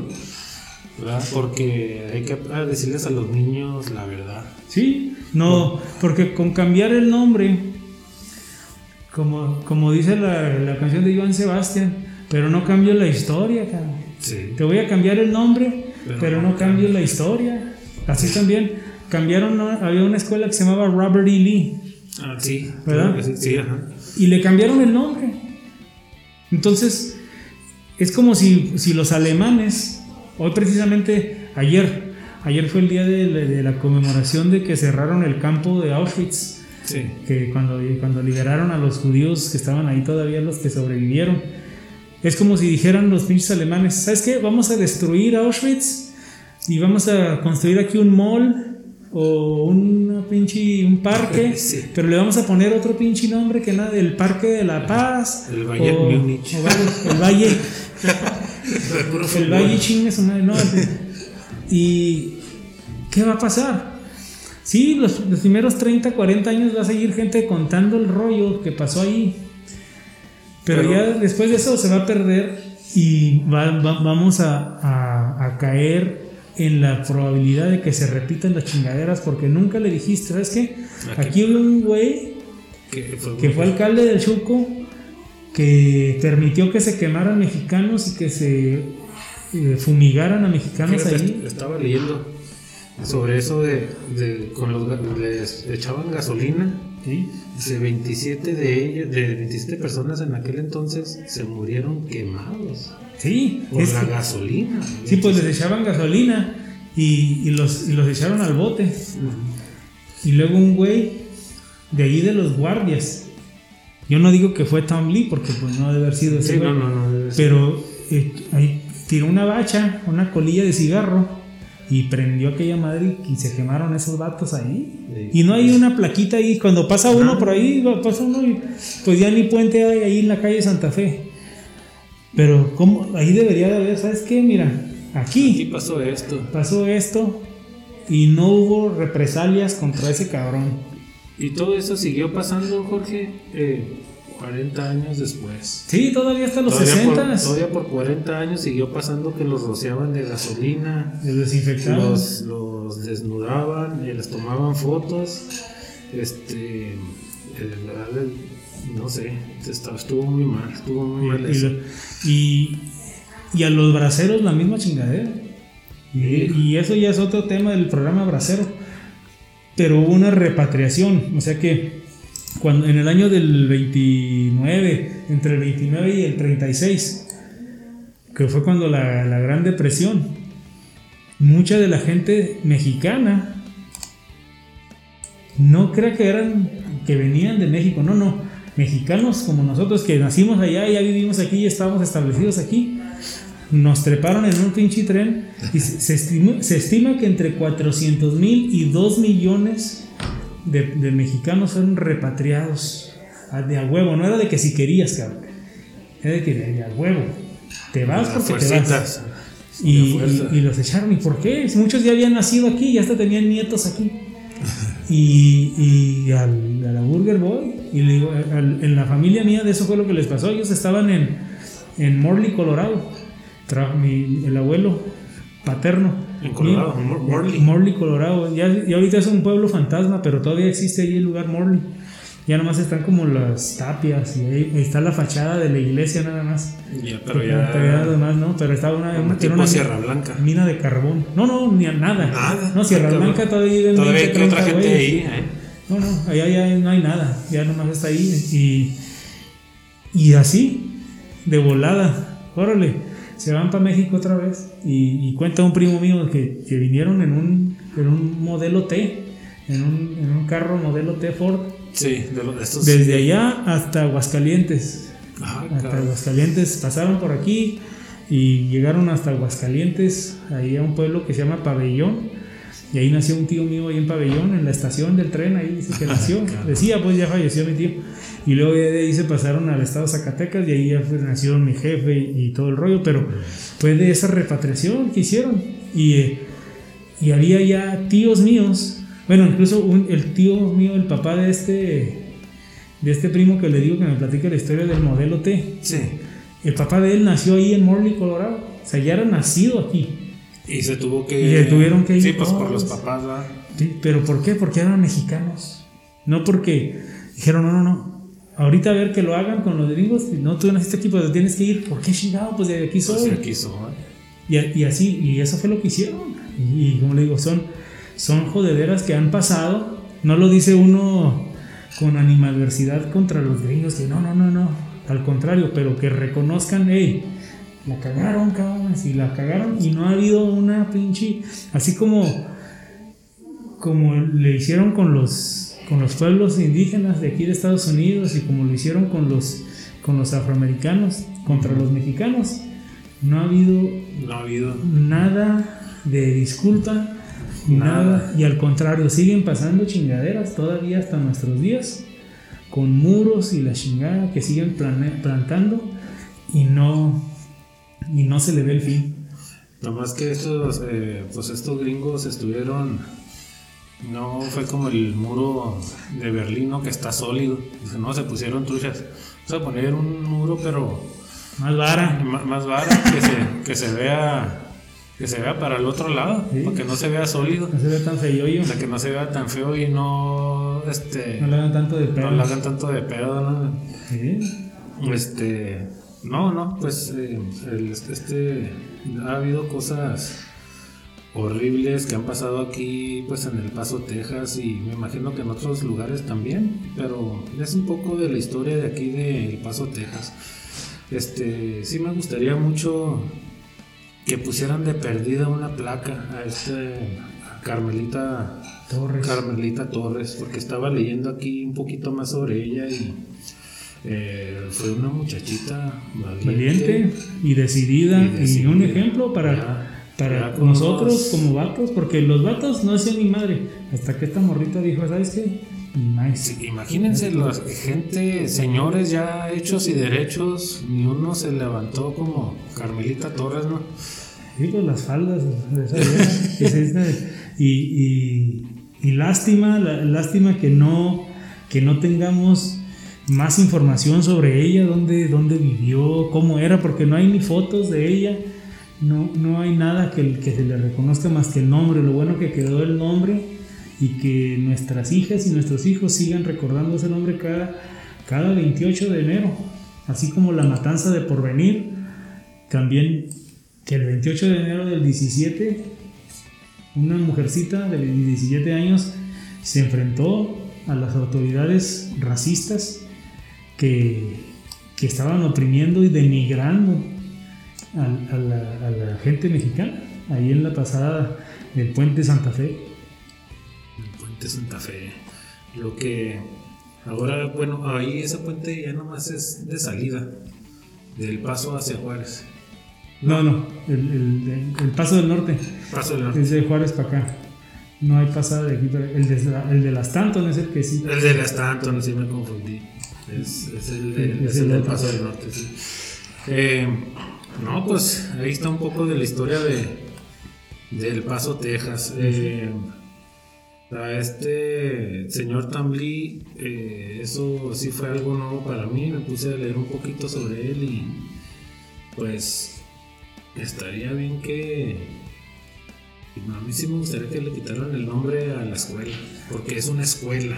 O Sí, sea, estás, es- estás este, fomentando y, y criando niños, mentes Sí. jóvenes, infantiles, y, y es, están honrando el nombre de ese señor. de un señor que fue un líder de Ku Klux Klan. Fue un líder. Es como ponerle a una escuela Adolfo Hitler, Sí, entonces, Elementary School. entonces, este, cuando alguien dice, no, pues que los, los Klux Klan, ¿qué es lo que piensas tú inmediatamente? Racismo, que mataban gente. eh, Matan, todavía existen. Todavía. Eh, entonces, es algo, el- te dice Klux Klan, es algo malo. Entonces, para mí no me gustaría Que siguiera ese nombre. que siguiera ese nombre. Pues sí, solamente, solamente así como le hicieron para cambiar ese, aunque a lo mejor van a salir y, y valga la rebusnancia, a lo mejor en nuestra ignorancia, a lo mejor le pusieron así por el hijo, pero bueno, hasta que no, no sepamos bien, ¿verdad? Pero sí, el nombre de Tom Lee como el, papá, el Tom Lee Sr. y el que fue alcalde del Paso, sí tiene una, un pasado muy negro y que ojalá que, que la- las generaciones de hoy y, las futuras conozcan realmente lo que lo, lo que pasó y lo que, lo que es ese señor, lo que fue, lo que hizo y lo- por, por lo- los ideales y la, y la mentalidad que tenía. Sí, Una pinche mentalidad muy, muy gacho, muy, muy ojeras, ¿no? muy ojerosa. Sí. Pero, como digo, y, y esto es un tema, fíjese, ya, ya nos dio más de una hora y, no- y nada más hablamos de lo que es la historia del paso para así por encimita y, y de por qué le pusieron o por qué le decimos el chuco, El chuco. al paso. Ojalá y que les haya resultado entretenido, quizás educativo. Si nos equivocamos en algo, háganoslo saber, ¿verdad? Si usted sabe algo al respecto, diga, no, no, no, no, no, está mal esto que dijeron, corríjanos, se, se vale. Se vale, claro no, que sí. no estamos aquí los dueños de la verdad. Aceptamos Entonces, nuestros errores. y compruébenos, ¿verdad? Muéstrenos dónde, dónde nos equivocamos y al aire lo, pues lo corregimos, ¿verdad? Pero sí, pues vamos a seguir tocando, todavía nos falta este lo que es tocar otros temas que han pasado aquí en El Paso, que, que no sabemos, por ejemplo, eh, a ver si la semana que entra hablamos de una cosa que se llama Operation Paperclip. Operation Paperclip. Operation Paperclip. Y, y es algo que yo descubrí apenas hace, si acaso, cuando mucho, hace dos años, y se me hace mucho, no- algo reciente que, que supe de que había ocurrido aquí en El Paso y que para mí fue una cosa que me, me sorprendió bastante. Si lo pueden buscar ahí en, en el en San Google, que, que todas las respuestas nos da. Oye, ya se acabó el diccionario, ¿no? ¿O qué? Ya no hay enciclopedias, no es necesario, son obsoletas. Ya puro, go- puro... Puro Google, Google todo. Google, ¿Te acuerdas antes que, oye, que esto, búscalo en el tumbaburros? El tumbaburros era el diccionario Sí. o una enciclopedia, ¿no? No, tenía uno. Sí, o sea, para tener una enciclopedia es que tenías una feria. Sí. Y si no tenías feria, pues tenías que ir a la biblioteca a ver qué chingados pescabas. Sí. Y, y, y era una bronca. O sea, a mí me tocó todavía usar enciclopedias, ¿eh? Sí. No, que tienes que buscar de esta persona o X cosa. Y ibas a la, a la biblioteca y Y buscar el tomo donde estaba. todo, sí. Sí, muy padre antes. Muy ¿no? Diferente los más- tiempos. No, ahora. Y aún así los chavos se quejan de que no encuentran. ¿Cómo jodidos, cabrón? Si yo, si yo puedo encontrar algo, no me vas a decir que tú no puedes encontrarlo. Si todo. Hay, hay cosas en el internet que uno ni se imaginaba. Como le digo, eso de Operation Paperclip. Eh, Operation Fue una cosa que, que, que, que me di cuenta y que dije, ah, caray. Pero yo creo que la semana que entra le damos a eso. Le damos a eso. Hay que estudiar ese tema del de, eh, Operation Paperclip. Ah, hay, que, hay que. Tiene que ver con la Segunda Guerra Mundial, con los nazis y por supuesto con El Paso, Texas, para, que, para seguir con, con la historia de esta región, ¿verdad? De aquellos que les interese, ojalá que, que les resulte entretenido, más que nada, educativo, que, es- que si no sabían algo, pues ahora ya a lo mejor saben algo, ¿verdad? De, de- de lo que tenemos aquí en El Paso y que lo, lo ignoramos completamente. Sí, eh, hay muchas cosas, hay que eh, investigar todo eso. Eh, vamos a vamos a tocar ahora lo del fútbol, mi ocho. Sí, si quieres, vamos a ver cómo nos ¿Qué, fue. qué querías? ¿Algún tema, algo que... No, ¿Sabes vamos. qué? Ahorita que mencionaste lo de... que tiene que ver con la, de la Segunda Guerra Mundial, eh, es- estaría bueno también hablar del, del doctor este que experimentaba mucho con los, con los niños, en Auschwitz creo que fue, ¿no? Ah, de, del- de allá del, de los alemanes. Sí, de los nazis. Sí, el, este, el doctor este, válgame, ¿cómo se llamaba? Ya se Mengele. Sí. El doctor Mengele, Joseph, Joseph Mengele. Sé, este, ese, es, no, pues ese, ese güey se, se va. terrorífico ese camarada, eh. Sí, eso, eso todo. Ay, eso es gente. Toda la, toda la capacidad que tienen. Pero la usaron para un mal. Sí, no, no, no, no, o sea, tenían una, una mente macabra, o sea, dices tú, bueno, dices, uno puede pensar, bueno, eres soldado y estás entre, como, te has entrenado para matar, estás entrenado para, para pues sí, para tirar y, y eliminar al enemigo, ¿no? Pero eres doctor, cabrón. Y luego te dedicas a, a chingar, porque les maldades, pendejada y media y, y le fascinaban los, los, los gemelos, los mellizos. O sea, Sí. les hacía uno y al otro a ver si, a ver, te hago a ti, a ver este güey, y luego a ver cómo reacciona este otro vato. No, no, una bronca gacha. Sí, y este. Y hubo muchos niños que. eh, pues que cabían las características que de los que los nazis querían y se los robaban a los padres que a la vez este les fue les fue bien a muchos de los niños estos eh, que se los llevaron estuvo a la vez bien porque de alguna forma se se salvaron Oh, de los judíos. Sí, de los judíos, de los niños judíos. eh, de alguna forma se salvaron, pero este, pues no era la forma, ¿verdad? Entonces, ¿no? Y, y- y volvemos al- a, lo mismo. Pensamos que esos, esas cosas ocurrieron allá en, en Alemania, gente sin escrúpulos. Pero también aquí ocurrieron cosas similares con los, con los indios, acá en el área de Oklahoma, de Arizona, de, de las Dakotas. Hubo mucha matanza de indios. No nada más indios, no más matanza, perdón, sino separación. Esto de que separaron a los niños acá en Tornillo y que eso, eso es algo que nos damos cuenta, pero en la historia ha habido eso. Ha habido de indios, bueno, les llama uno indios mal, ¿verdad? Pero vemos, digamos, los, los pueblos autóctonos de, de Estados Unidos, los navajos, los comanches, los apaches, ellos también a los hijos los separaron de sus padres y los hicieron que se olvidaran de sus costumbres, de su lengua, Y a huevo, en puro inglés. Igualito que con los nazis. Sí, entonces, y, y también así los pusieron con familias eh, americanas, eh, anglosajonas, y tal vez no harían experimentos científicos o pseudo- pseudocientíficos, pero sí, sí fueron barbaridades también. Sí, sí, fueron barbaridades también. Este, de hecho, eh, estaba leyendo el otro día aquí en El Paso los Tiguas y hay otras dos tribus, son los únicos que les han dado, digamos, sus, sus tierras. Su, Que los han dejado Sí. permanecer en su tierra. sí, o sea, que les han dado, ya ves como acá en Isleta, eh, aquí en El Paso hay una tribu que se llaman los Tiguas y les dieron su sus Su tierras. cachito. Sí, se les- y, y pues los, y de hecho pues no los han dejado ni trabajar bien, ¿verdad? No, pues tuvieron su casino, empezaron su casino y Porque una, era como que una mensada que un gobernador ya no los dejó trabajar, no me acuerdo muy bien. Voy a investigarlo. Sí, pero sí, durante unos años era una- un destino turístico.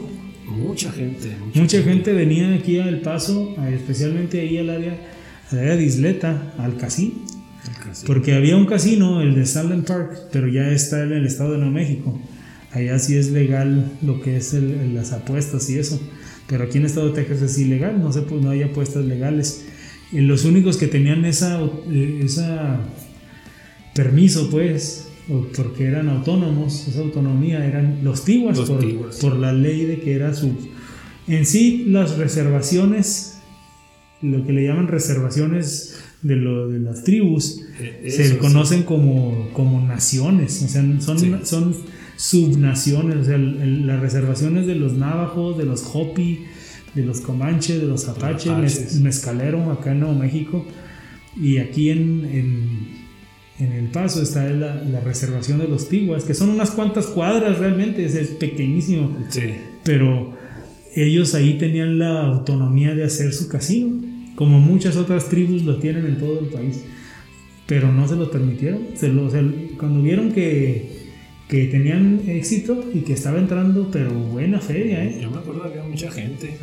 Camiones, llegaban camiones cargados con gente de varias partes de- del estado de Texas, desde San Antonio, venían a, a dejar su feria aquí, pero como no entraba a la ciudad del Paso, No, ni al sé. estado de Texas, ya les incomodó y, y le dijeron no mi madre. Y les dijeron, no, ya no pueden hacer. Y, tu- y lucharon ahí, estuvieron ahí litigando. Años duraron y perdieron el caso. Pues era de esperarse que iban a perder el caso los, los, Los tiguas. tiguas. Y los chingaron. Y chingaron. Y ya ahorita tienen su casino, pero ya son puros juegos de Maquinitas. maquinitas y todo, pero ya no como en ese entonces. Entonces ya la gente opta por ir aquí al área de Ruidoso, Nuevo México, a Carrizoso, a Sunland Park, que allá sí posible apuestan bien. Ah, Inn of the Mountain. Al Vino de Mountain Mountain Gods.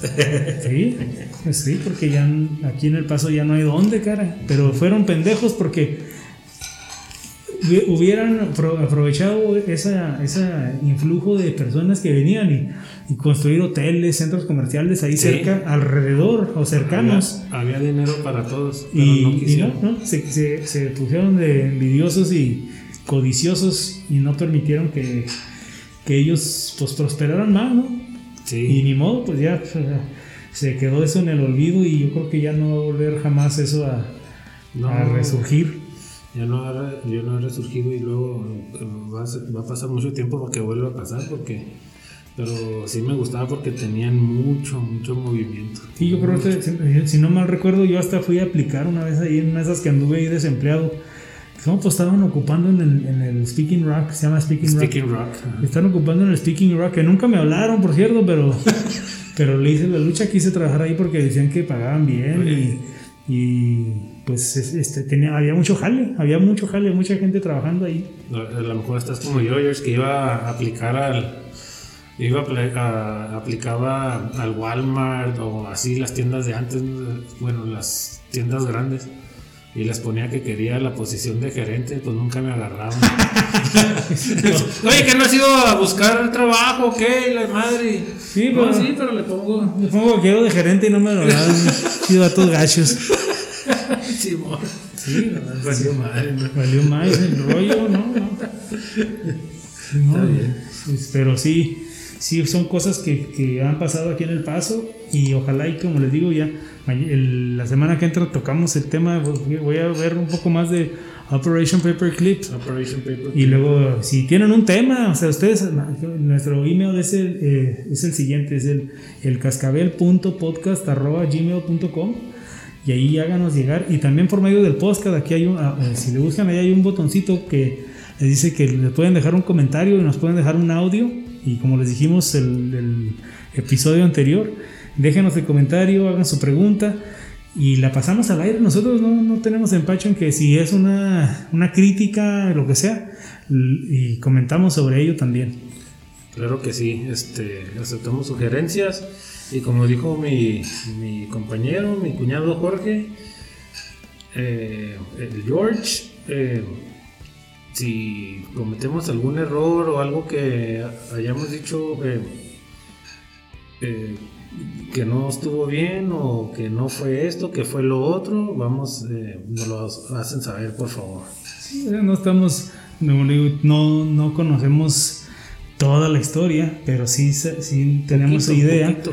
de lo que ocurrió y si hay algún dato, una fecha, un nombre, algo que, nos hayamos equivocado, déjenoslo saber, se los agradecemos porque también pues nosotros queremos seguir enriqueciendo nuestro conocimiento y, y es bueno saber cuando uno se equivoca y, y dónde está el error para no cometerlo más adelante y no seguir desinformando y malinformando a la gente con la que platiquemos.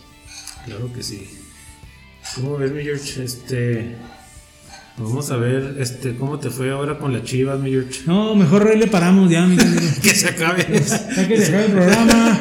Muchas gracias. Gracias por habernos escuchado. No, No, fíjate hombre, que estoy igual, ¿eh? Porque vi poquito del, ah, del juego de Bravos contra América. eh, vi que eh, varios.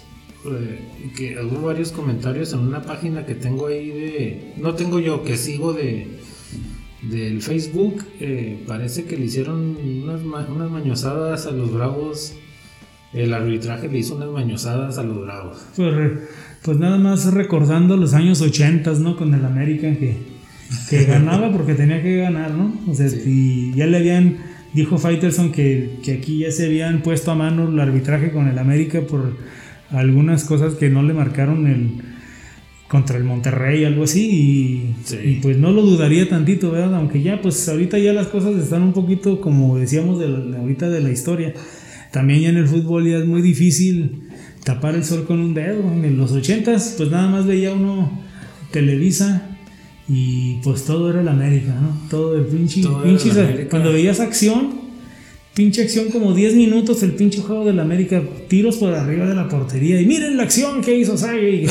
Hijo de su madre, y luego pasaban acá de las cobras.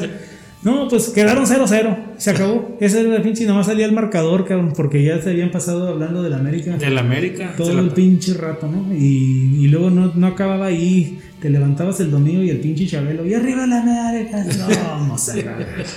Entonces, oye, y hablando de americanistas, le mando un saludo allá a mi compita del Armando, allá en Las Vegas, que cumplió años el 24.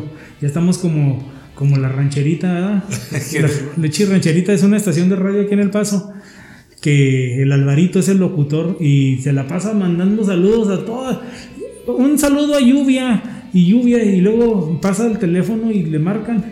Y otra vez. Y otra vez otro güey. Le manda un saludo a y le manda un saludo a ¿sabes quién? Y, y como 20 minutos hablando de saludos y cuelga con uno y el que sigue los mismos saludos y los mismos saludos.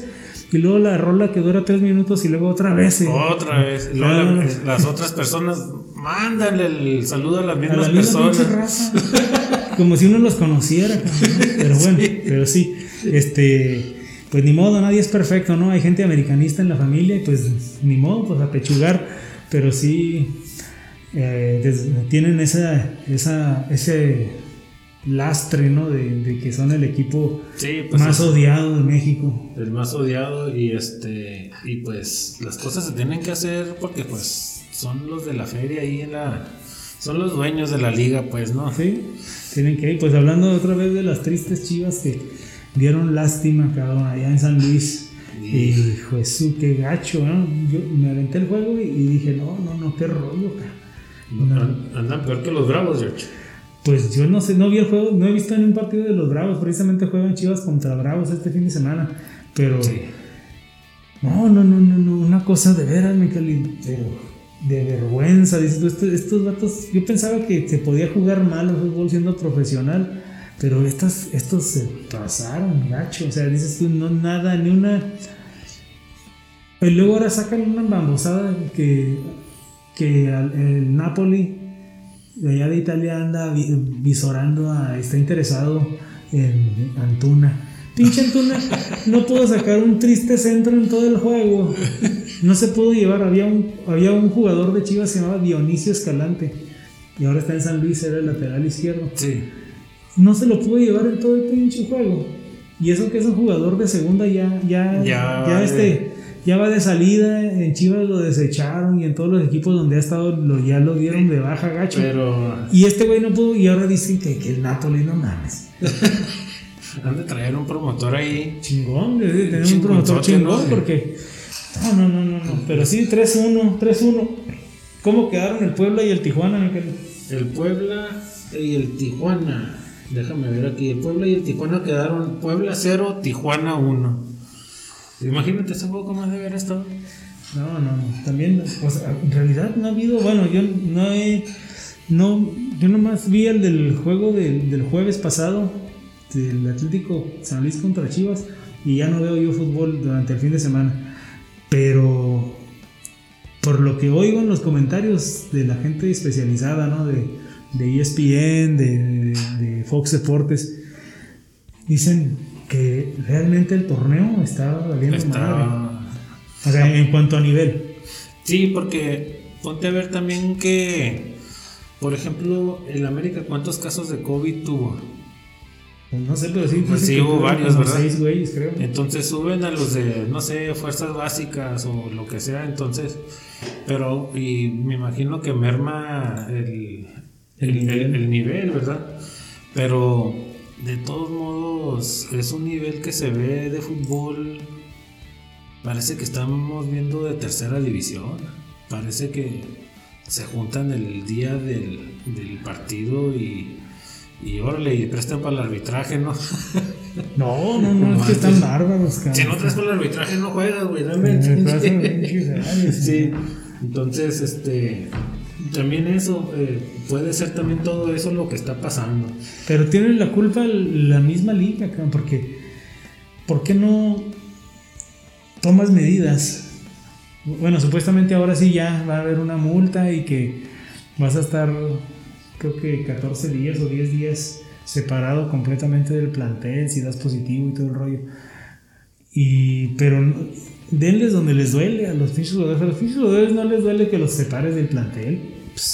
Le sigues pagando. Sí, le O sigues. sea, pss, no, me- está mejor que no me, pues no me lesiono ni juego y luego pues la mayoría, la mayoría de los jugadores mexicanos no quieren irse de México. O sea, gacho para los chavos que se quieren ir y que quieren que los vean jugar. Ajá, pero... pero- si ya eres un jugador veterano o, o ya ha pasado de los 25 años, si ya no, si a los 25 años ya no te fuiste a Europa, ya no te fuiste, cabrón. Ya no. Ya a no te, no, te, no te van a. Sí, el- el- los equipos de Europa no te van a llevar, al menos los grandes. Podrás ir a la, a la Liga de Grecia y a la de Turquía, No, no, pero. pero las ligas buenas de, de Europa no te van a mandar si ya tienes más de 25 años. Entonces, esos jugadores ya la tienen hecha, porque en México les van a pagar una lana Y juegues o no juegues. Y les pagan bien, ¿eh? Sí, por eso es lo que le decía la semana pasada. Digo, no es posible que estos güeyes se llamen profesionales y con ese pinche nivel. Sí. Así para que, ¿sabes qué? A cualquiera de nosotros en el pinche jale. Si usted dice, usted va al jale y no rinde, ¿qué va a pasar? No, pues adiós. Fuga, cabrón. Gánele, Adiós. compa. O ¿Se ponen las pinches pilas o gánele? Sí, sí, sí, si no te mandan a, a, la, a la Burger King. Sí. Oye, George, también como eso, eh, que pues, están, que posponen los juegos porque estos jugadores, dos, tres jugadores les dio COVID, entonces hay que posponer el juego. Y luego las fuerzas básicas o la can- las- los canteranos, ¿qué? Ves la feria. Es como le pasó a la América. Nada más que lo bueno que ganaron. Pues, ah, Pero si han perdido o empatado con Juárez, créame que va- va- iba a haber críticas. Porque vas a decir, ¿cómo, ¿cómo es posible que perdiste si supuestamente estás trabajando con estos chavos? sí, O tienes primer equipo y segundo equipo. pero se tiene que seguir con el calendario sin mover los juegos. Si vas a jugar el sábado, juegas el sábado, no posponer el juego para otra semana. Porque para eso son esos jugadores de la cantera, de las fuerzas básicas. No vas a posponer ningún Sí, juego. Porque para eso están estos jugadores. Y es una oportunidad muy buena para esos chavos. Ahora que está pasando lo del COVID, ah, que desgraciadamente, que a toda madre que está pasando porque voy a poder ir a jugar, ¿verdad? A ver si me ven, si no me ve este compa de aquí mismo del equipo, Me ven otros, a lo mejor me va a ver este otro. No, y, y es que, pues, ¿qué es lo que pasa? Son los intereses.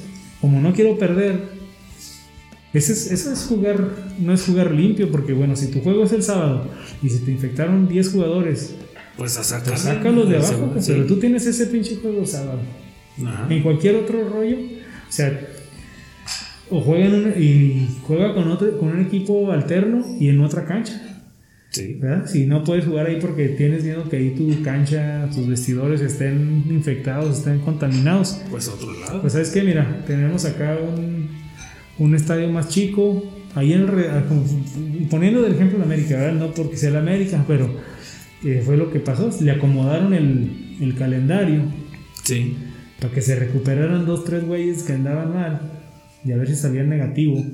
Y ahora sí jugamos. Y ahora sí jugamos. Ahora sí jugamos, cabrón, ya, y ahora sí ya estoy completo. No, es como, mi madre, pues juega con lo que tienes, cabrón. O sea, si es deporte, supuestamente es deporte y vas a jugar limpio, pues juega con lo que tienes. Con y si hay. pierdes, pues pierdes. Bueno, y si te golean, te golean, pero no, porque tienes que proteger los intereses de la liga y tienes que proteger los intereses del equipo también. Sí, pues es una onda, es todo una. Es una mafia. Es una mafia y este. Y Y ya, desaf- y ya no nos. Y, y la gente poco. Yo digo que ya la gran mayoría. Pues ya se da cuenta, ¿no? Igual que en el boxeo también ya. Sí, no, se des- des- el desencanto. Sí, el desencanto. El boxeo por eso está ahorita. Para mí está en los suelos. Aunque sea Canelo, sea el que sea, ahorita está por los suelos. Sí, no hay, no hay algún. Te, te, te acaba el, el El gusto. sí, el gusto, ya no le tienes tanto interés. Este, eh, también por eso Canelo no llega al gusto de la gente, porque Pues no, no le ponen, no hay, no hay nivel de boxeo. no hay nivel de boxeo. Están trayendo peleadores de Inglaterra, ahora va a pelear con uno de, de Turquía. Este, Y pues yo pienso que es de lo que hay, ¿no? Porque yo pienso que está más bien la crisis es, pues con que a quién lo sea, no hay quién. no hay. Y luego, aparte, eh, muy bien por el Canelo. ¿Por qué le está yendo bien a Canelo? Pues porque no hay una generación buena de boxeadores. ¿no? Antes Es que Julio César Chávez contra Meldrick Taylor. Meldrick Taylor, Julio César Chávez, no sé, otro peleador eh, con el papá de Mayweather, Julio César Chávez. Había peleadores y en De todas las categorías. Había Puertorriqueños, había dominicanos, había panameños. panameños, gabachos. Y ahorita, pues, eh, Nada. al Canelo le ha ido muy bien porque este, no hay un peleador que digas tú, "Ah, este compa sí le va a dar una buena pelea a Canelo. ¿No? Pues no, no hay. No, No, hay. pues- El único bueno que tuvo fue Mayweather y Mayweather le ganó. Sí, y, y luego, pues es lo mismo que le pasa a la selección mexicana. Dicen, no, bueno, pues contra quién? Pues tienen que jugar contra Guatemala, contra El Salvador, contra Costa Rica, Panamá, Sí. Honduras. Porque eso es lo que hay, o sea, es lo que está en tu zona. Sí. El contra eso te tienes que eliminar, o sea, ni modo.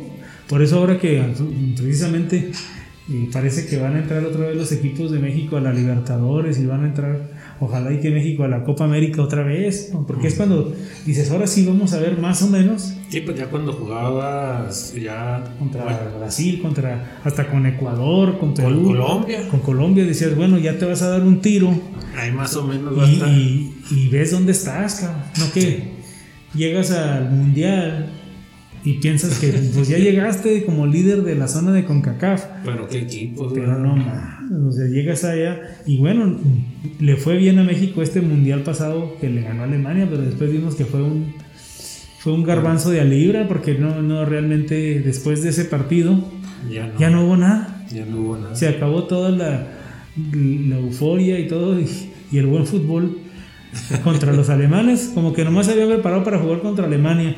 Se olvidaron de Suecia, ¿verdad? Y jugaron contra Corea, ahí más o menos, pero pues contra Corea. Contra Corea. Y además este Juan Cambios Osorio eh, pues siguió haciendo de la suya ¿verdad?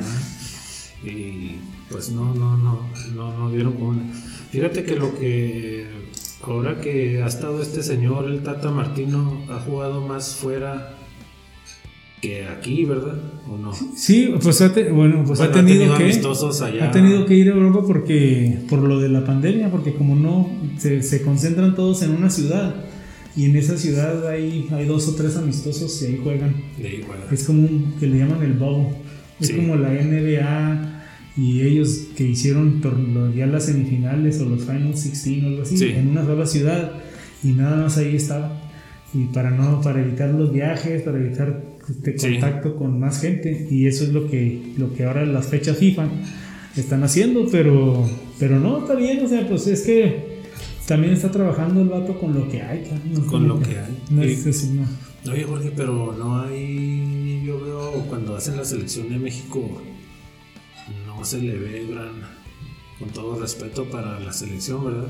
Que pues de, de- que le vamos a México le vamos, pero pues no, no hay, no hay, Pues es que no hay una selección sólida, pues como que no hay alguien ahí, un líder o alguien que ande ahí regañando, o que le diga un jugador de experiencia, aunque ya no juegue, no le hace, que nomás que ni corra, es más que no salga del medio círculo de ahí del, del campo, pero que traiga movidos a los chavos, que hey, vénganse, retroceda, vamos para allá, muévete para acá, eh, para acá.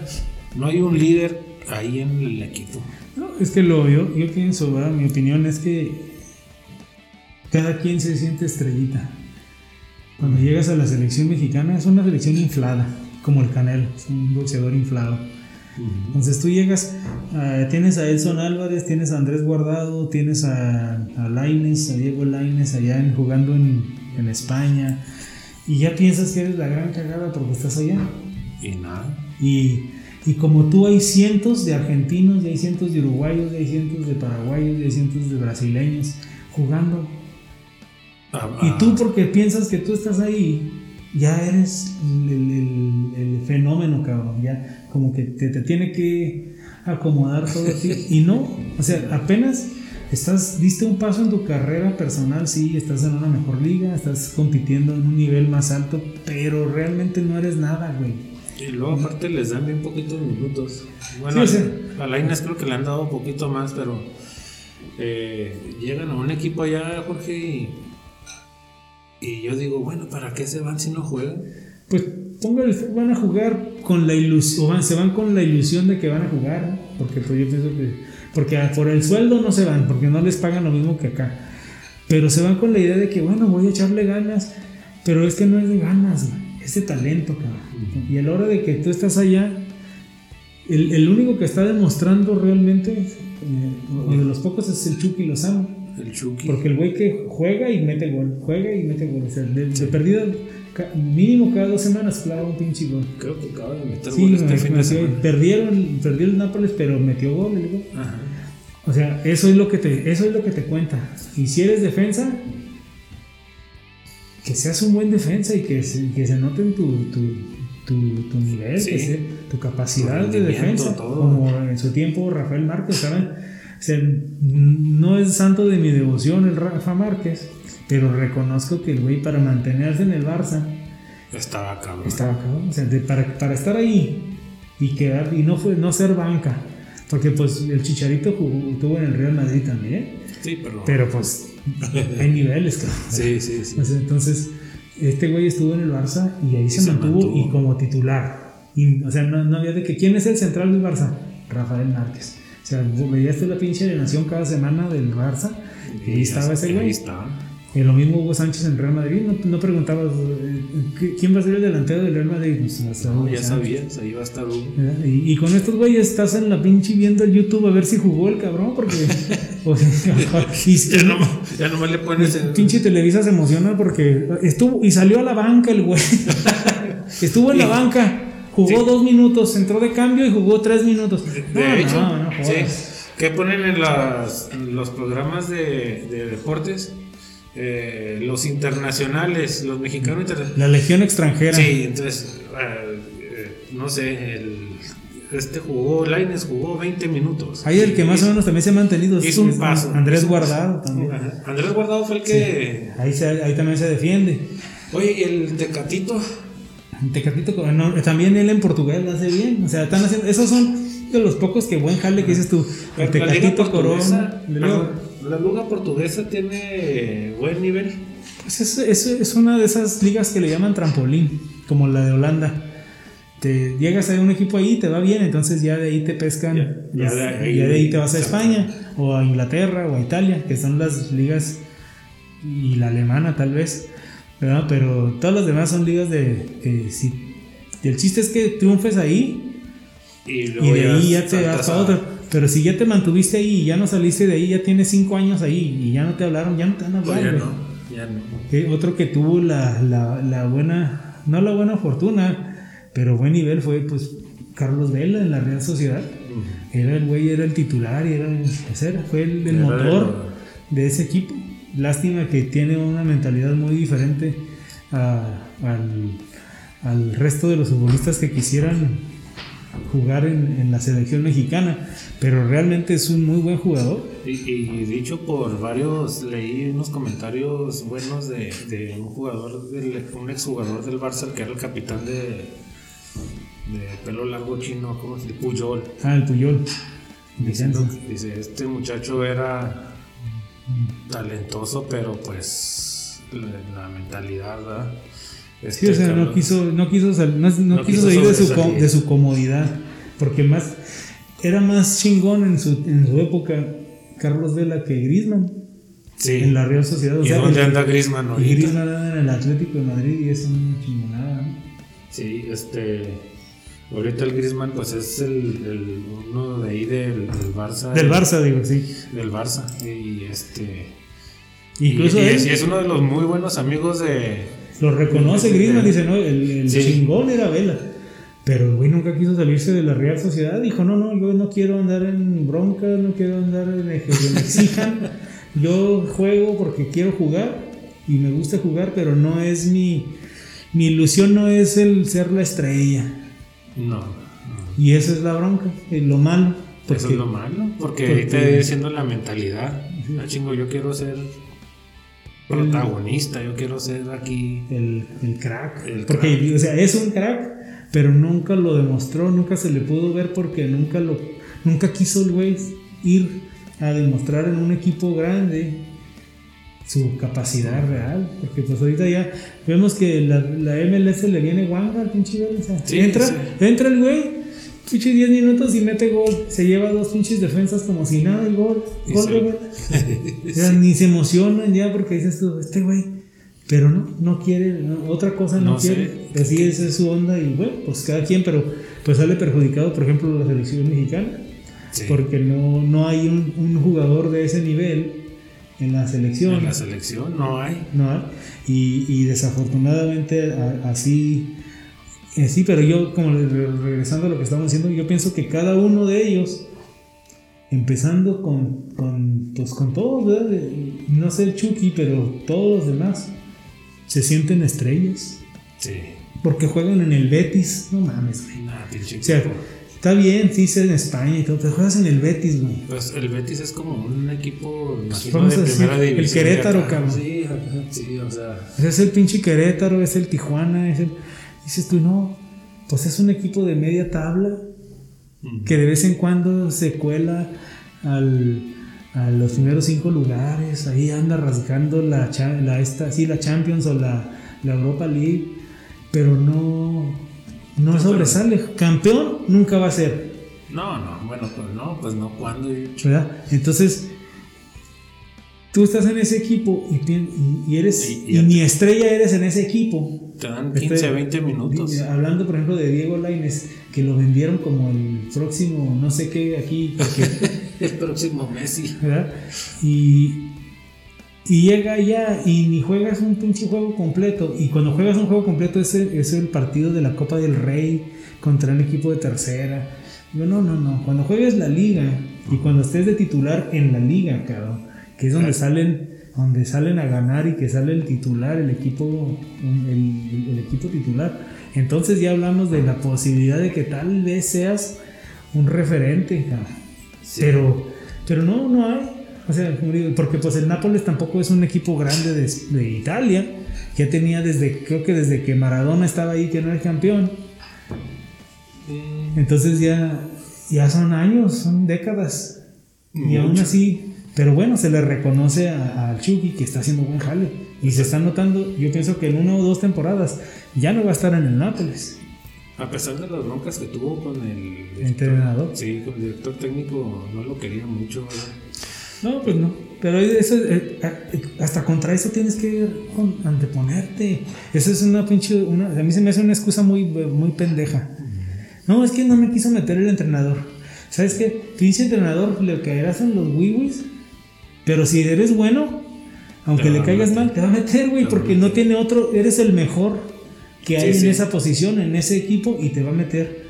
En eso tienen que pensar los jugadores que salen. Pero no. No eh, piensan. que van, con- van a ganarse un lugar contra sus compañeros, pero aparte Contra el también entrenador. contra el entrenador, porque el entrenador este ya lo hemos visto a lo largo de casi toda la historia de los que se han ido para allá, se van para allá, pero juegan A muy dar poco, lástima. Juegan minutos, no juegan el partido Pero, completo, juegan minutos. pero viene el pinche juego contra El Salvador. Uy, están aquí los. Este güey juega acá y que. Bien infladotes. Sí, llegan acá como si fueran dioses, güey. Y luego, y ya vimos hace. La, no esta eliminatoria, pero la pasada cuando. Cuando ya nos andaba llevando la chingada, que no. ¿Verdad? Y dices, estos son los güeyes que juegan en Europa. Estos son. O sea, estos son. Sí. Y no le puedes ganar Y- a Costa Rica. Y no los europeos, que decía un cronista, y los europeos, ¿Dónde están? ¿Dónde están los europeos? Sí, bueno, pues sí. Bueno, volvemos a, la triste realidad de la liga muy X. ¿verdad? Dijimos que había ganado el Tijuana en Puebla y roscas, repartieron roscas el Mazatlán y el Santos. Que pues yo creo que ni vale la pena comentar qué pasó en ese, en ese partido. 0-0 Mazatlán 0-0 Mazatlán Santos. Santos. Triste. Y llegó pues el Atlas contra el Tigres, que ya lo habíamos mencionado en el podcast pasado. eh, se supone que Guiñac y Carlos González iban a estar. Yo dije que no iban a jugar, pero se supone que no jugaron porque están lesionados o algo traen. Pero más bien es el. Les quisieron dar descanso para, Dale chance al Atlas, ¿no? para darle, para darle sí chance al. Atlas. Sí jugó poquito, ¿no? El, el Carlos González, sí, el que no jugó fue. El Guiñac. Fue Guiñac. Este, yo creo que es descanso para lo del para lo del mundial de clubes que, que Tal vez. Sí, porque pues tiene que administrar. va- los va a alternar, yo creo que los va a alternar o quizás si llegan a algún juego ya más Más avanzado. Sí, más porque van avanzado contra ya los juegan los dos eh, juntos, pero este, no sé. Sí, no, no, pero sí, el, el Atlas también dando, dando tumbos como siempre, ¿no? Yo pienso que, que va a ser de los equipos que va a estar en el fondo de la tabla esta temporada. Y vamos también el Toluca. El Toluca que va dando la sorpresa, pues va, le ganó 2 a 0 al Necaxa de Aguascalientes.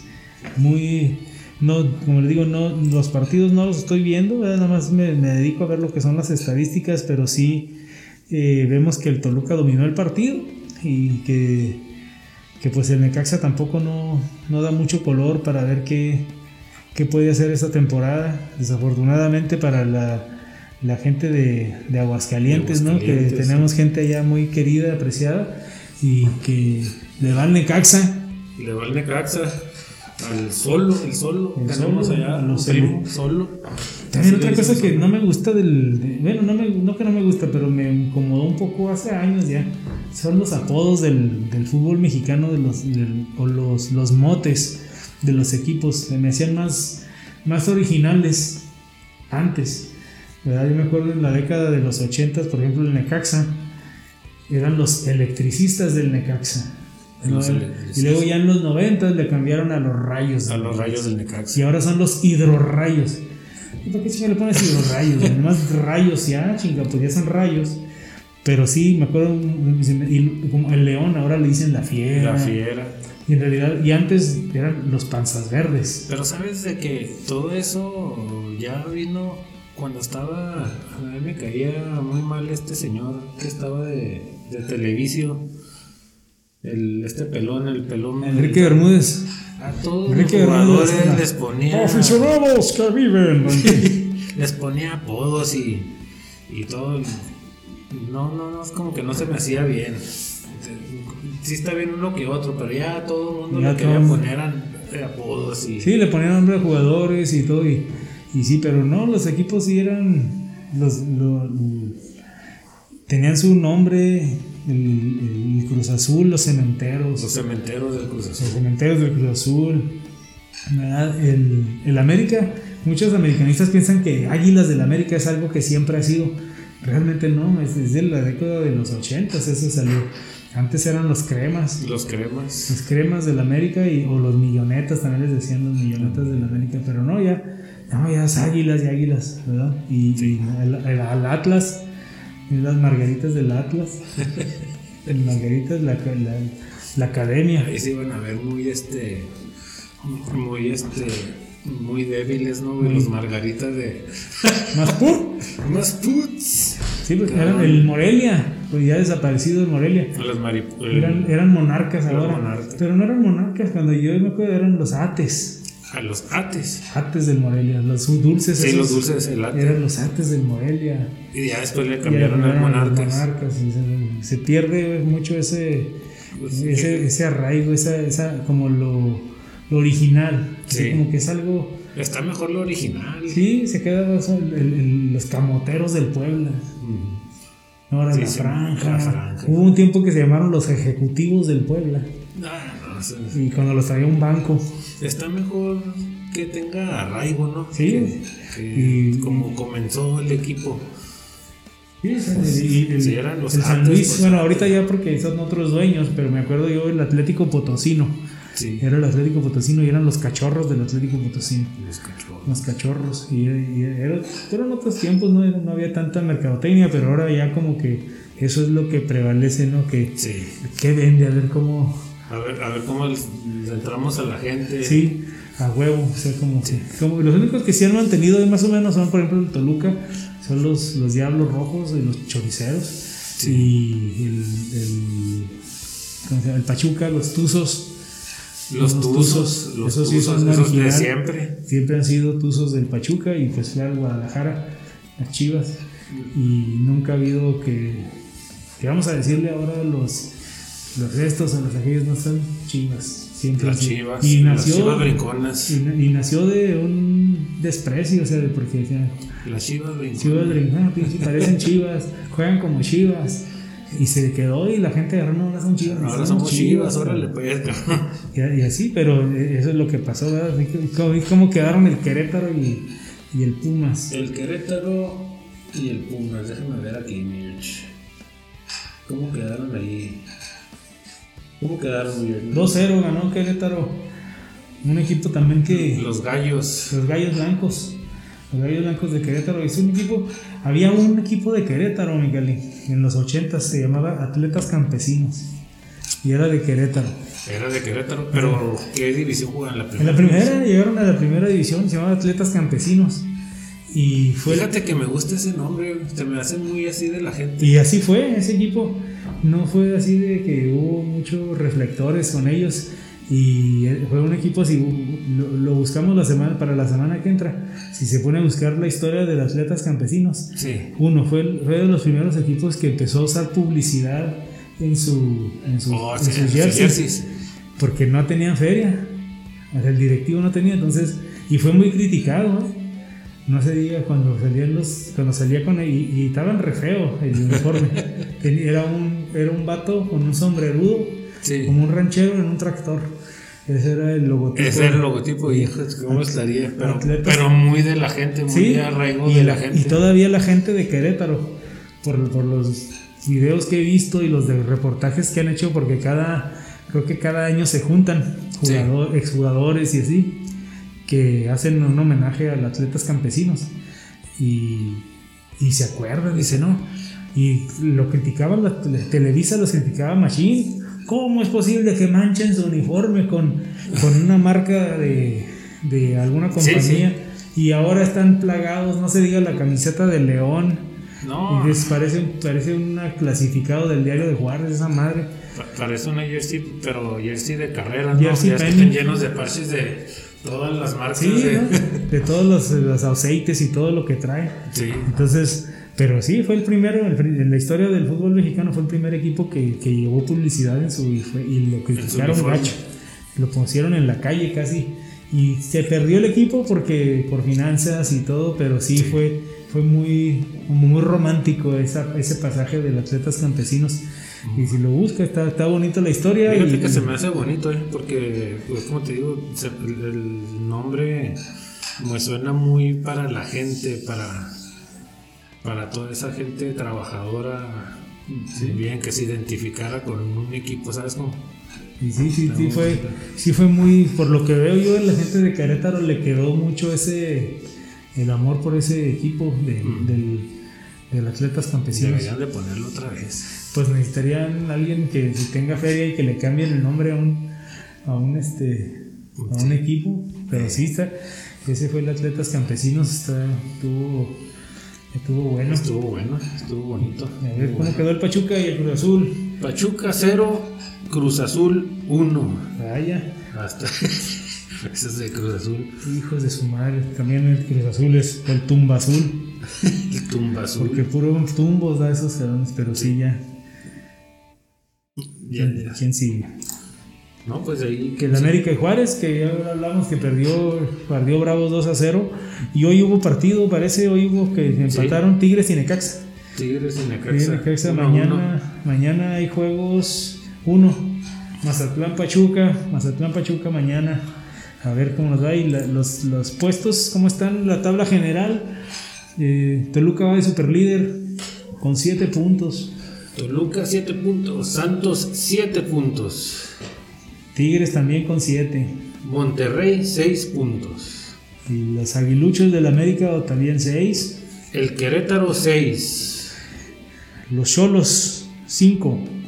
El Pumas 4. La franja 4. El Necaxa 4 puntitos. Y ellos ya tienen un partido más, ¿verdad? El Necaxa y el Tigres. Ya jugaron su partido este, esta, esta semana. El ¿tiene, ¿Tiene mascota el de Mazatlán? No, ¿verdad? No. Nada más Mazatlán. Eh, No lo tiene. los, los monarcas del Mazatlán, ¿no? Porque era el Morelia. El Mazatlán tiene cuatro puntos también. El Atlético de San Luis 3 puntitos. La máquina cementera, tres puntos. El Pachuca 2. Las Chivas, acá, ojalá y volteáramos al revés la tabla para que estuviera en cuarto lugar el Chivas, pero bueno, está con dos puntos. Híjole. Tristes. Igual que mis bravos de Ciudad Juárez. Ver, Dos puntos. Están en la. Están en la. En la. En la En división la de honor. posición de, de honor. de pagar una multa buena si se quieren quedar en la primera. Y, y a ver, este fin de semana vamos a ver cuál es el menos malo, ¿no? Porque van a jugar Chivas contra Juárez. Y luego León, el campeón, Un- un punto. No, hombre, ¿cómo puede ser eso? Es lo que dijo. Es- es- es- siendo Siendo el campeón, un punto, el último, último lugar la- prácticamente, nomás porque el Atlas no da nada, pero Casi, casi, casi, casi el último lugar. A ver, vamos a ver. Y Atlas eh, sin nada de nada, no, no hay nada de, de, de posibilidades de que dé a Guiñac.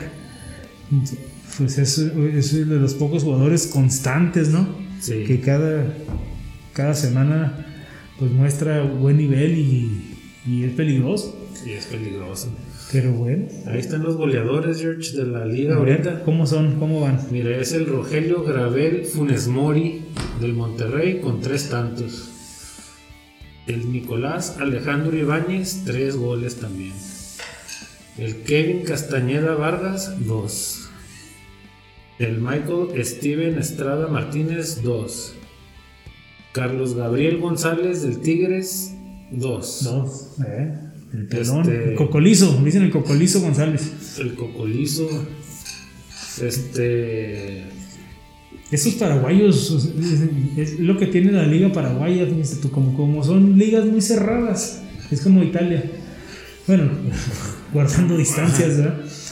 Pero como se batalla mucho para meter goles en esas ligas, porque los equipos juegan A con el camión atrás. El cabrón que sale buen delantero es porque es buen delantero. Sí, porque ahí te llegan. acuérdate que los paraguayos, esos son de entrar. Sí, como los uruguayos, o sea, se llegan a- Te vale nada, te quiebra, te quiebras. O sea, no, no andan con que, ay, que marca me falta. Que...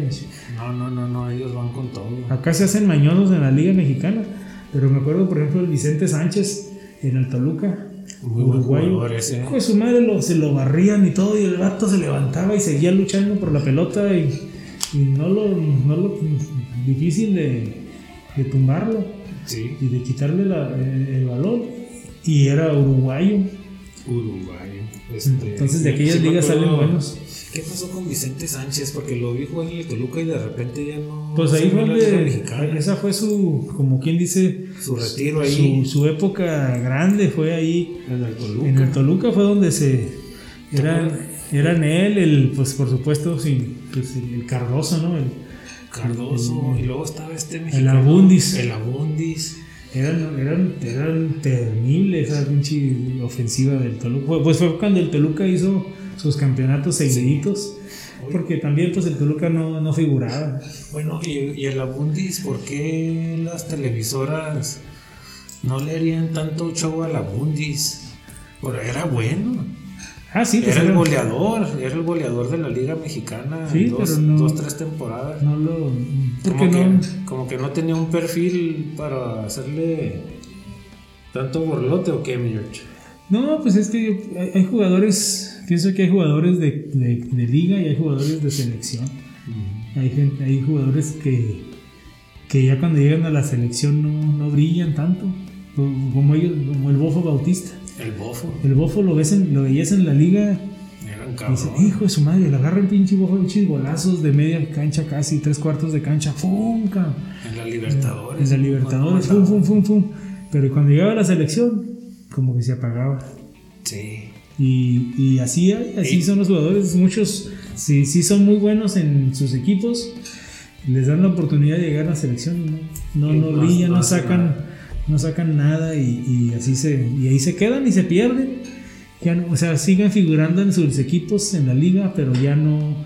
Aunque pues, el Abundi sí jugó, creo que varios. este Sí jugó con la Sí, selección. sí jugó pero- con la selección y, y- y me, me atrevo a decir que tal vez incluso hasta con, con este, en algún mundial, no sé, no sé si jugó con, con México en algún mundial, ¿verdad? Sí, veo que jugó en la, en la Confederaciones del 99 y, en la, y no, no jugó en mundiales, no, No, no, Mundial se me hace que no. Llegó- jugó en las clasificaciones, Pero no lo llevaron. pero no lo llevaron al mundial, pues sí, así pasó. Se, se me hace triste porque era, pues ya ves que andaba el Cardoso, inclusive a veces lo banqueaban con, por, lo banqueaban por meter a otro jugador, al, no sé, lo, banqueaban y había problemas en el Toluca porque él era de los goleadores y no lo jugaban, había problemas ahí. Y, eso- ahí quedó la, la carrera de José Manuel Abundis. Y se retiró con el Querétaro en el 2008. Ahí acabó su carrera. Ahorita trae al Poza Rica.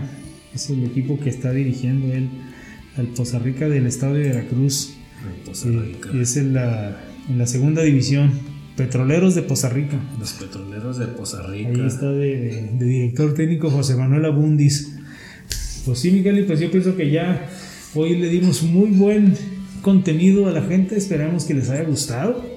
¿Verdad, Ojalá, ojalá que sí, este, les pedimos que nos apoyen, eh, que inviten a sus amigos a, a- a ver, el- eh, a escuchar el podcast o que se los compartan por vía de sus redes sociales para que nos sigan apoyando y pues eh, para estar en el gusto de ustedes.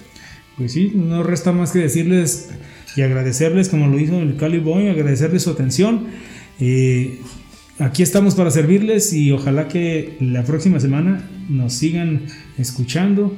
Recuerden que nuestro email es el cascabel.podcast.gmail.com y pueden ahí mandar sus comentarios, sus preguntas inquietudes y lo mismo aquí a los mensajes aquí por medio del podcast. ¿verdad? Recuerden que esto fue el, El cascabel. Cascabel.